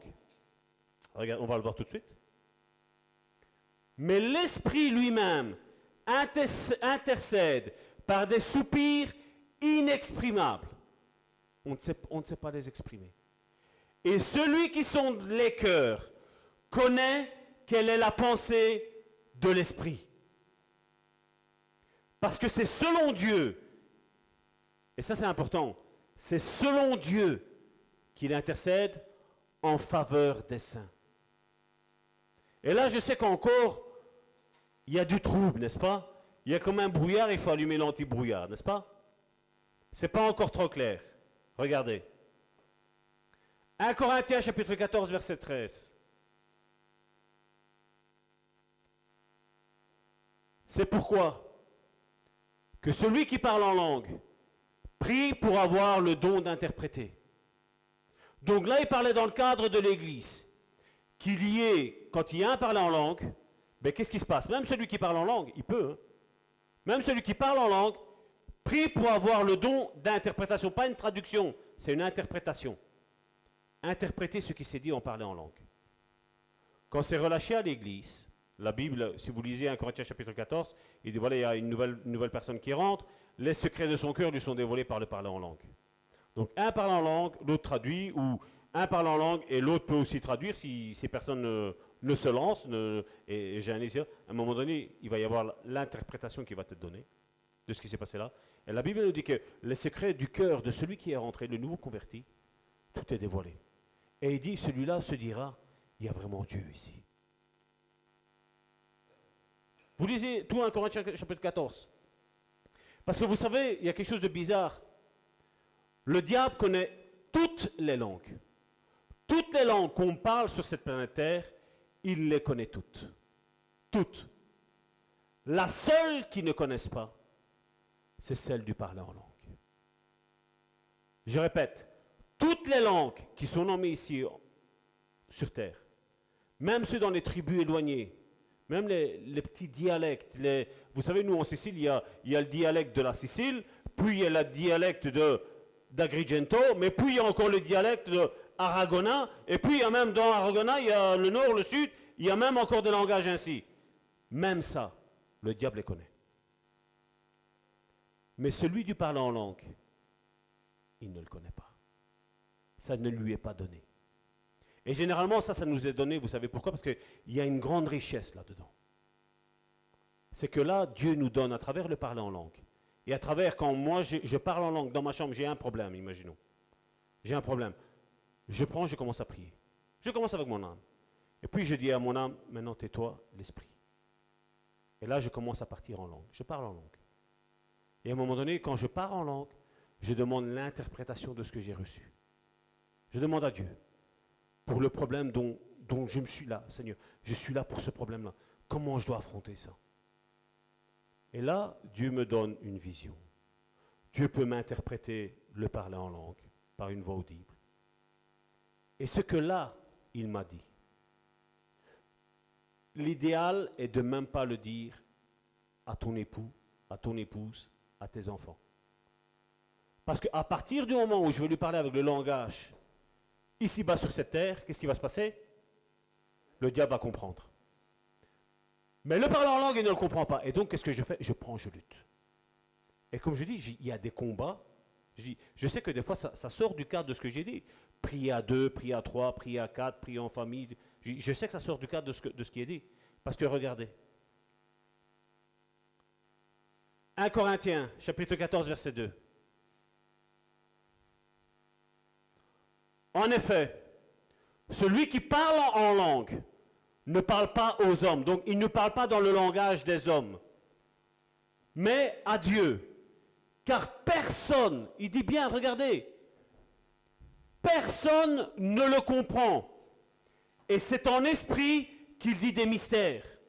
Des mystères du combat, le combat que tu es en train de vivre. Tu pries par le parler en langue. Tu pries pour avoir le don d'interprétation. Comme tu as de leurs problèmes et comme Dieu t'aime, Dieu va t'interpréter ce, que tu as parlé, ce que tu as parlé en langue. Il va te donner la solution pour sortir de ce problème-là. Et là, tu te tais, tu ne dis rien. Tu sais comment tu dois combattre maintenant. Et là, après, tu commences à prier. Tu commences à prier, tu commences à prier dans ce sens-là, dans cette direction-là. Parce que personne ne le comprend. Le diable ne le comprend pas. Mais Dieu comprend, et toi maintenant là tu le comprends, parce que Dieu t'a donné l'interprétation de ce qu'il voulait que tu fasses pour ta vie. Et voilà pourquoi le parler en langue aujourd'hui est décrié dans, dans 99% des églises. Certains ont peur de parler en langue parce que voilà, s'il n'y a personne qui interprète, et alors s'il n'y a personne qui interprète, c'est pas grave. Dans cette église, parlez en langue. Et lancez-vous seulement. Parlez en langue. Moi, je suis sûr et certain qu'il y aura quelqu'un qui aura l'interprétation. Et même s'il y a une erreur, ce n'est pas grave. Parce que Dieu veut que nous exercions ça. Et aujourd'hui, on a peur. Peur. Et dans le cadre de l'Église, croyez-moi bien, le diable est dehors. Il n'est pas à l'intérieur. Le diable est dehors. Et même s'il y a une personne qui, est ici, qui, qui est parmi nous, et qui est mal animée, elle n'entendra pas. Elle ne comprendra pas. Parce que Dieu va lui boucher les oreilles. Même ses oreilles, les doigts dans le nez, et il va lui cacher même les yeux. Il ne verra rien. Parce que nous sommes dans le cadre de la protection de l'Église. Parce que Dieu aime son Église. Et Dieu veut une Église forte. Une Église qui parle, qui prie dans le spirituel. Qui parle dans le spirituel. Et qui agit dans le spirituel. Et pas dans le charnel. Chaque fois que tu parles en langue, l'ennemi tremble. L'ennemi tremble. Quand tu as un problème, c'est qui qui tremble? C'est la personne qui a le problème, n'est-ce pas? Mais essaye de, prier ce problème-là en langue. Que je laisse le Saint-Esprit vraiment agir dans ta vie. Commence à prier en disant Seigneur, voilà, je viens pour ce problème. Tu pries comme ça. Et après, à un moment donné, tu dis Mon âme, tais-toi. Tais-toi maintenant. Maintenant, je prie dans le spirituel. Et plus tu vas t'élever, je vous l'ai expliqué avec Franck Amont. Il était dans une ville et là, il y avait des serpents. Et quand il est arrivé dans une autre ville qui était plus haut par rapport au niveau de la mer, et qu'il a dit voilà, quels sont les serpents auxquels je dois faire attention aussi Qu'est-ce qu'il lui a répondu? Vous vous rappelez de ça hein? Il a dit ici, on est, on est dans un niveau trop élevé. Les serpents ne viennent pas. Ils ne viennent pas. Il n'y a pas de nourriture, il y a un manque d'oxygène. Ils ne viennent pas, les serpents, là. Et c'est la même chose dans le spirituel. Tant que tu pries avec ton âme, l'ennemi va t'en mettre plein la vue. Plein la vue. Mais à partir où toi, tu vas prier par le spirituel, c'est toi qui vas en mettre plein la vue, l'ennemi. Et l'ennemi va en avoir marre. Et tu vas voir ton GSM, qu'est-ce qu'il va faire? WhatsApp, Facebook, Messenger. Le témoin de Jéhovah, ding dong. Va faire tout pour que tu redescends. Mais toi, tu dis non. D'ailleurs, un conseil, quand tu montes dans ta chambre, mets le mode avion. Ou ton GSM, tu le laisses en bas. Tu retires les piles de la sonnette, et voilà, comme ça, les frères Ding Dong, ils viendront pas m'ennuyer. C'est pas vrai? L'ennemi va tout faire pour que tu redescends au niveau de l'âme, mais toi, tu dois prier au niveau de l'esprit. C'est là que les batailles se gagnent. J'en vois aujourd'hui combien qui, qui s'acharnent dans la prière, qui s'acharnent dans la prière, émotionnellement. Il n'y a rien qui va se passer. Et même moi, en tant que pasteur, je peux essayer de monter dans le spirituel, il n'y a rien qui va se passer. Parce qu'il va me dire, ça va tort. Toi, tu pries dans le spirituel, mais celle-là, elle prie dans le charnel ou elle prie dans l'émotionnel ou dans, dans, le religieux aussi. Seigneur, je te remercie que je ne suis pas comme tous les comme celui-là, comme ce publicain, hein Vous vous rappelez? Je te prie. T'as beau prier, c'est pas une prière, ça. Hein. là, tu es en train d'être orgueilleux, là. Dieu ne peut pas écouter ça. Et là, le publicain était dans le spirituel. Il dit, Seigneur, je te demande pardon. Je demande pardon pour ce que j'ai fait, pour qui je suis, pour ma vie. Qu'est-ce que Jésus a dit? Qui est pardonné? Le pharisien ou le publicain? Le pharisien aurait dit le publicain, parce que regarde tout ce qu'il fait. Il donne sa dîme. Il donne sa dîme, le publicain. Euh, le pharisien, excusez-moi. Mais le publicain, lui, non. Je suis rien. Mon âme, tais-toi. Bon Dieu, esprit. C'est ça que Dieu cherche. Et comment on reconnaît ça? Comment on reconnaît ça? C'est ce que Jésus nous a, dit. Matthieu chapitre 3 verset 11. Jean-Baptiste dit, moi je vous baptise d'eau pour vous amener à la repentance. C'est Jean-Baptiste qui parle. Mais celui qui vient après moi, concernant Jésus, est plus puissant que moi. Et je ne suis pas digne de porter ses souliers. Lui, il vous baptisera du Saint-Esprit et de feu.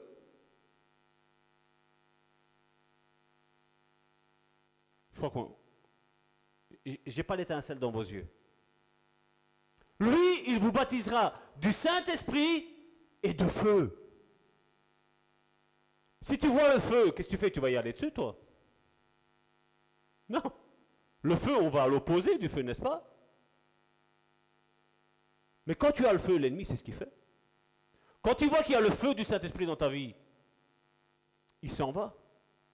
Et alors il va dire à, vous savez, à l'autre frère, va l'attaquer. Parce que lui, tu vois rien de toute façon. Et il va, le, le petit religieux, là. Acte chapitre 1, verset 8. Mais vous recevrez une puissance, le Saint-Esprit survenant sur vous, et vous serez mes témoins à Jérusalem et dans toute la Judée, dans la Samarie et jusqu'aux extrémités de la terre. Tu recevras une puissance, mais attends cette puissance. Attends-la. Va dans ta chambre et prie, prie, prie. Prie pour être baptisé vraiment de ce Saint-Esprit. De feu. Ça se voit tout de suite quand une personne est baptisée du Saint-Esprit. Tu la vois, elle dit, amène-moi tous les musulmans, je vais les évangéliser. Alors le petit religieux dit, non, non, regarde là-bas, il y a une église évangélique de côté, on va aller, on va aller lui extirper les âmes là-bas. Mais quand tu as le feu du Saint-Esprit, tu n'as peur de rien. Parce que tu sais que c'est le Saint-Esprit qui agit dans ta vie. Et quand le Saint-Esprit va te dire ouvre ta bouche, tu vas ouvrir ta bouche et tu vas voir le miracle qui va s'opérer. Tu vas ouvrir ta bouche et tu vas voir la délivrance qui va s'opérer. Tu n'as peur de rien, parce que c'est Saint-Esprit qui agit. Tu sais que toi, tu n'es rien. Tu vas dire comme Jean-Baptiste, moi, je ne suis rien. Mais Saint-Esprit est tout. Ce n'est pas moi qui agis, c'est Saint-Esprit qui agit. Vous croyez que le, Saint-Esprit et l'orgueil, ça, ça, va ensemble Ça ne va pas ensemble? Ça ne va pas ensemble. C'est deux choses totalement opposées. Totalement opposées. Regardez ce que Jacques nous dit.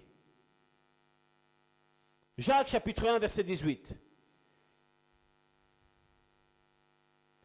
Il nous a engendrés.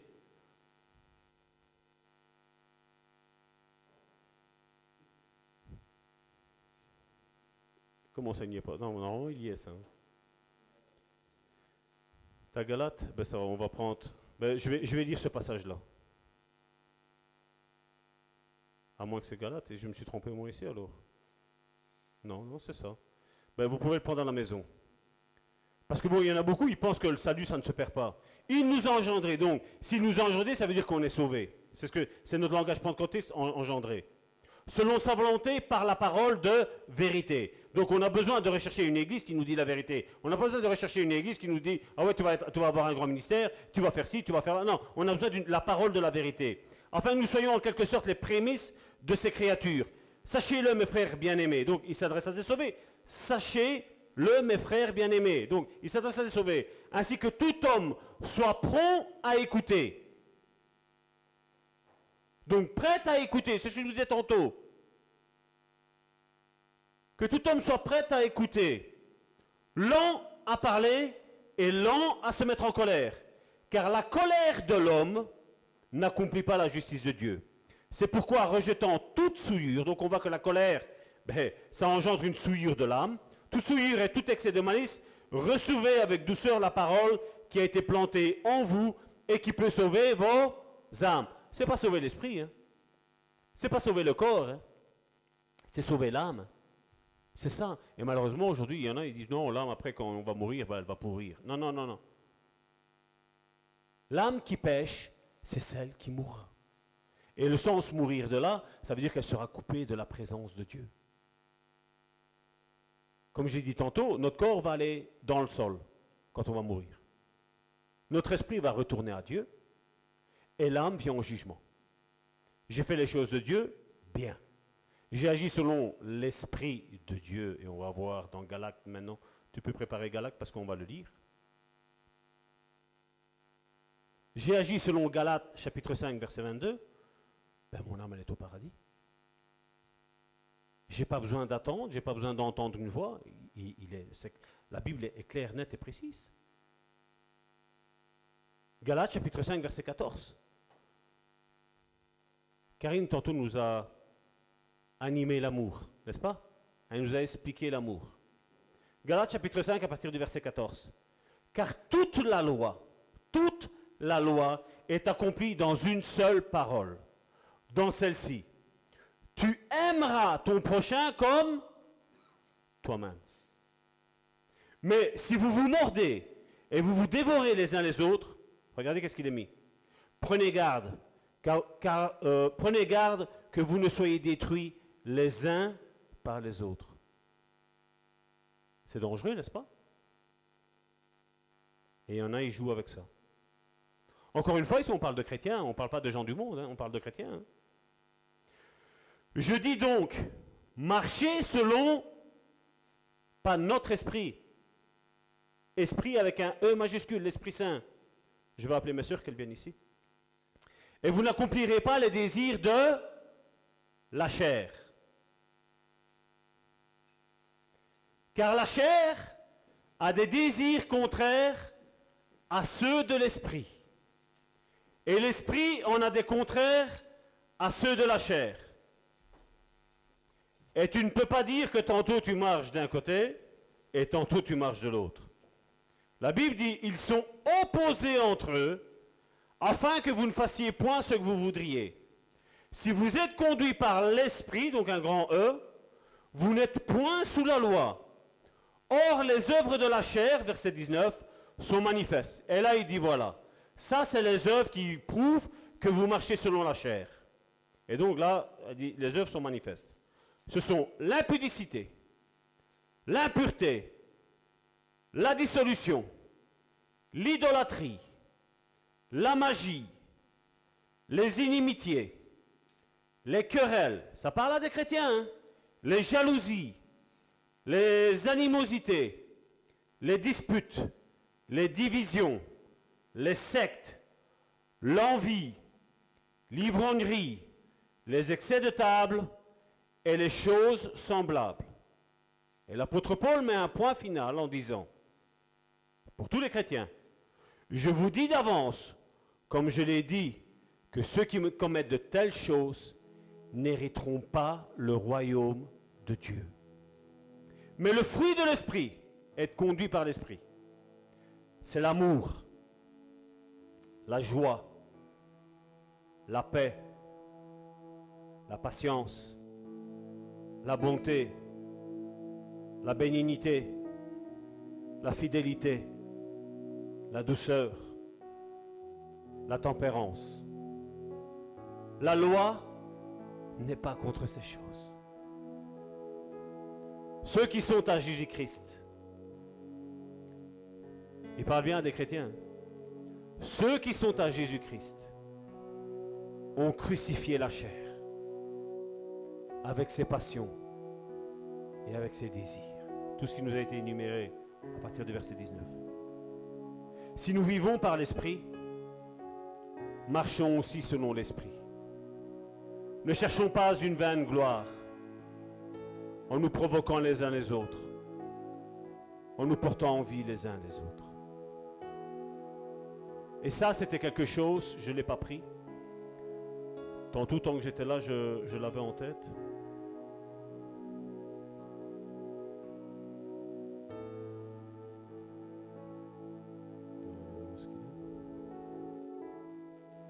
C'était ce qui avait été prophétisé à Moïse. Dans Exode, chapitre 17, verset 16.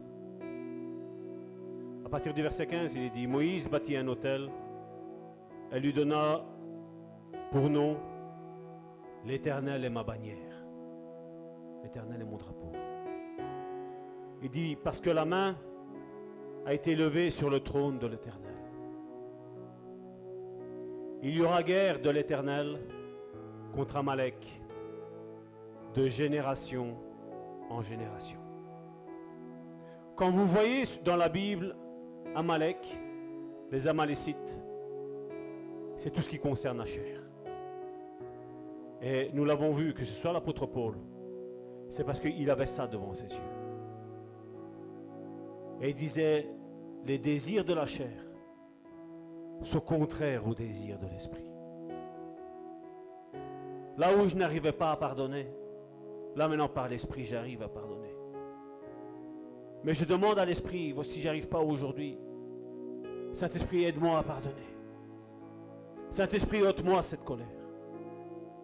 Saint-Esprit, aide-moi à être et à avoir et à manifester ce fruit de l'Esprit. Dans Galates chapitre 5, verset 22. C'est sûr que ce n'est pas facile. C'est sûr que si certains se voient aujourd'hui marcher dans les fruits de la chair, ce n'est pas une condamnation. Comme je dis, tant qu'on est en vie, il y a toujours de l'espérance. Job a dit, si l'arbre est coupé, il y a de l'espérance pour lui. Parce qu'à la, la senteur de l'eau qui arrive, les racines commencent à se revigorer, commencent à aller chercher l'eau. Et cette eau, c'est l'eau du Saint-Esprit qui va redonner vie à l'arbre que tu es. Aujourd'hui, peut-être que quelqu'un est ici parmi nous et il se voit marcher ou qui écoute là vis-à-vis d'Internet et a reconnu dans le fruit de la chair des choses. Non, non, ne te sens pas culpabilisé. Non, non. Demande à Dieu de couper l'arbre que tu es. Et demande à Dieu que ces eaux viennent à tes racines. Que cet arbre qui a été coupé produise des rejetons.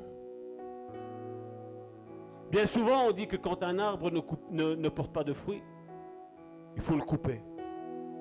Et après, vous allez voir, des fois, il y a des arbres qui sont coupés, alors qu'ils ne portaient pas de fruits. Vous voyez tous les rejetons arriver, surtout dans les figuiers. Et vous allez voir le figuier, qu'est-ce qu'il donne comme fruit J'ai ça à la maison. J'ai un figuier et quand je le regarde, je dis que t'es beau. Et je me rappelle la fois que c'était le grand-père de Joséphine qui me l'avait donné. Quand je l'ai planté, ma prière, ça a été une chose. J'ai dit, Seigneur, que cet arbre porte du fruit comme moi je porte. Si un jour il ne porte pas de fruit, que je me remette en question moi-même.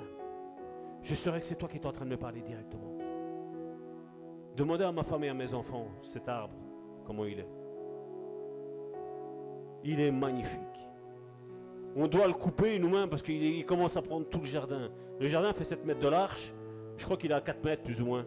On n'a plus que 3 mètres pour passer. Et comme je dis, ne partons pas d'ici avec un, un, sentiment de dire voilà, non, j'ai raté. Non, non, non, t'as rien raté, mon frère, ma soeur.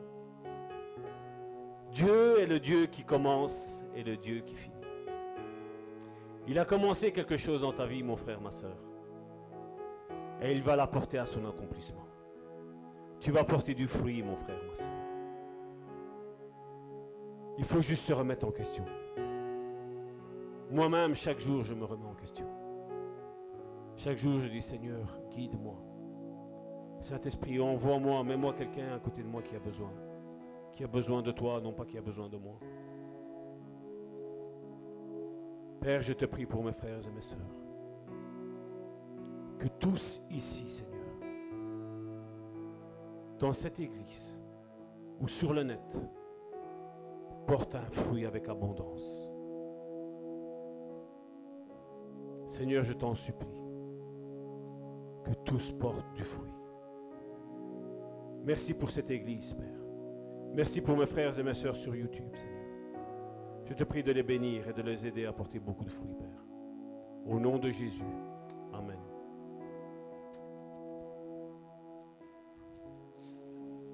Seigneur mon Dieu, moi aussi, Seigneur, je veux te prier, Seigneur. Seigneur, et te remettre, Seigneur, cette semaine, Seigneur, qui va bientôt, Seigneur, commencer, Seigneur. Seigneur, afin que tu bénisses, Seigneur, tous nos frères et toutes nos sœurs, Seigneur, que tu les gardes, que tu les protèges, Seigneur, que tu te révèles, Seigneur, comme il t'a été demandé, Seigneur, à travers cette étude, Seigneur. Que tu te révèles, Seigneur, dans leur cœur, Seigneur. Seigneur, que tu te fasses connaître tel que tu es, Seigneur. Parce que tu n'es pas un Dieu qui se tait, Seigneur, au contraire, tu es un Dieu qui parle inlassablement avec ses enfants. C'est nous qui devons apprendre à t'écouter, Seigneur. Et ce n'est pas le contraire, Seigneur. Seigneur, je veux vraiment, Seigneur, que cette semaine soit une semaine particulière, Seigneur, pour chacun, Seigneur, qui prendra du temps dans ta présence, Seigneur. Qu'il puisse, Seigneur, trouver, Seigneur, un Père qui prend soin de ses enfants, Seigneur. Qu'il puisse trouver, Seigneur, des réponses, Seigneur, à toutes leurs questions qu'ils puissent trouver la paix, Seigneur, là où ils ont le cœur troublé, Seigneur. Seigneur, vraiment, Seigneur, je te demande de les rejoindre, Seigneur. Agis avec puissance, Seigneur, comme tu sais si bien le faire, Seigneur. Te remettons, Seigneur, toutes choses entre tes mains, au nom de Jésus-Christ. Amen. Soyez bénis.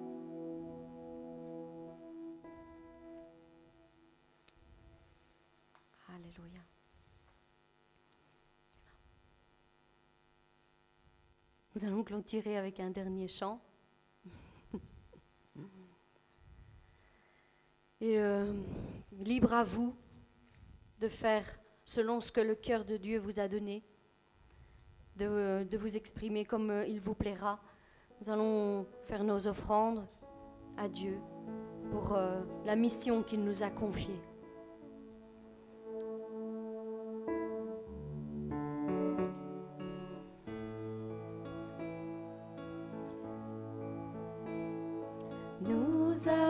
dans ta maison un sacrifice de loup.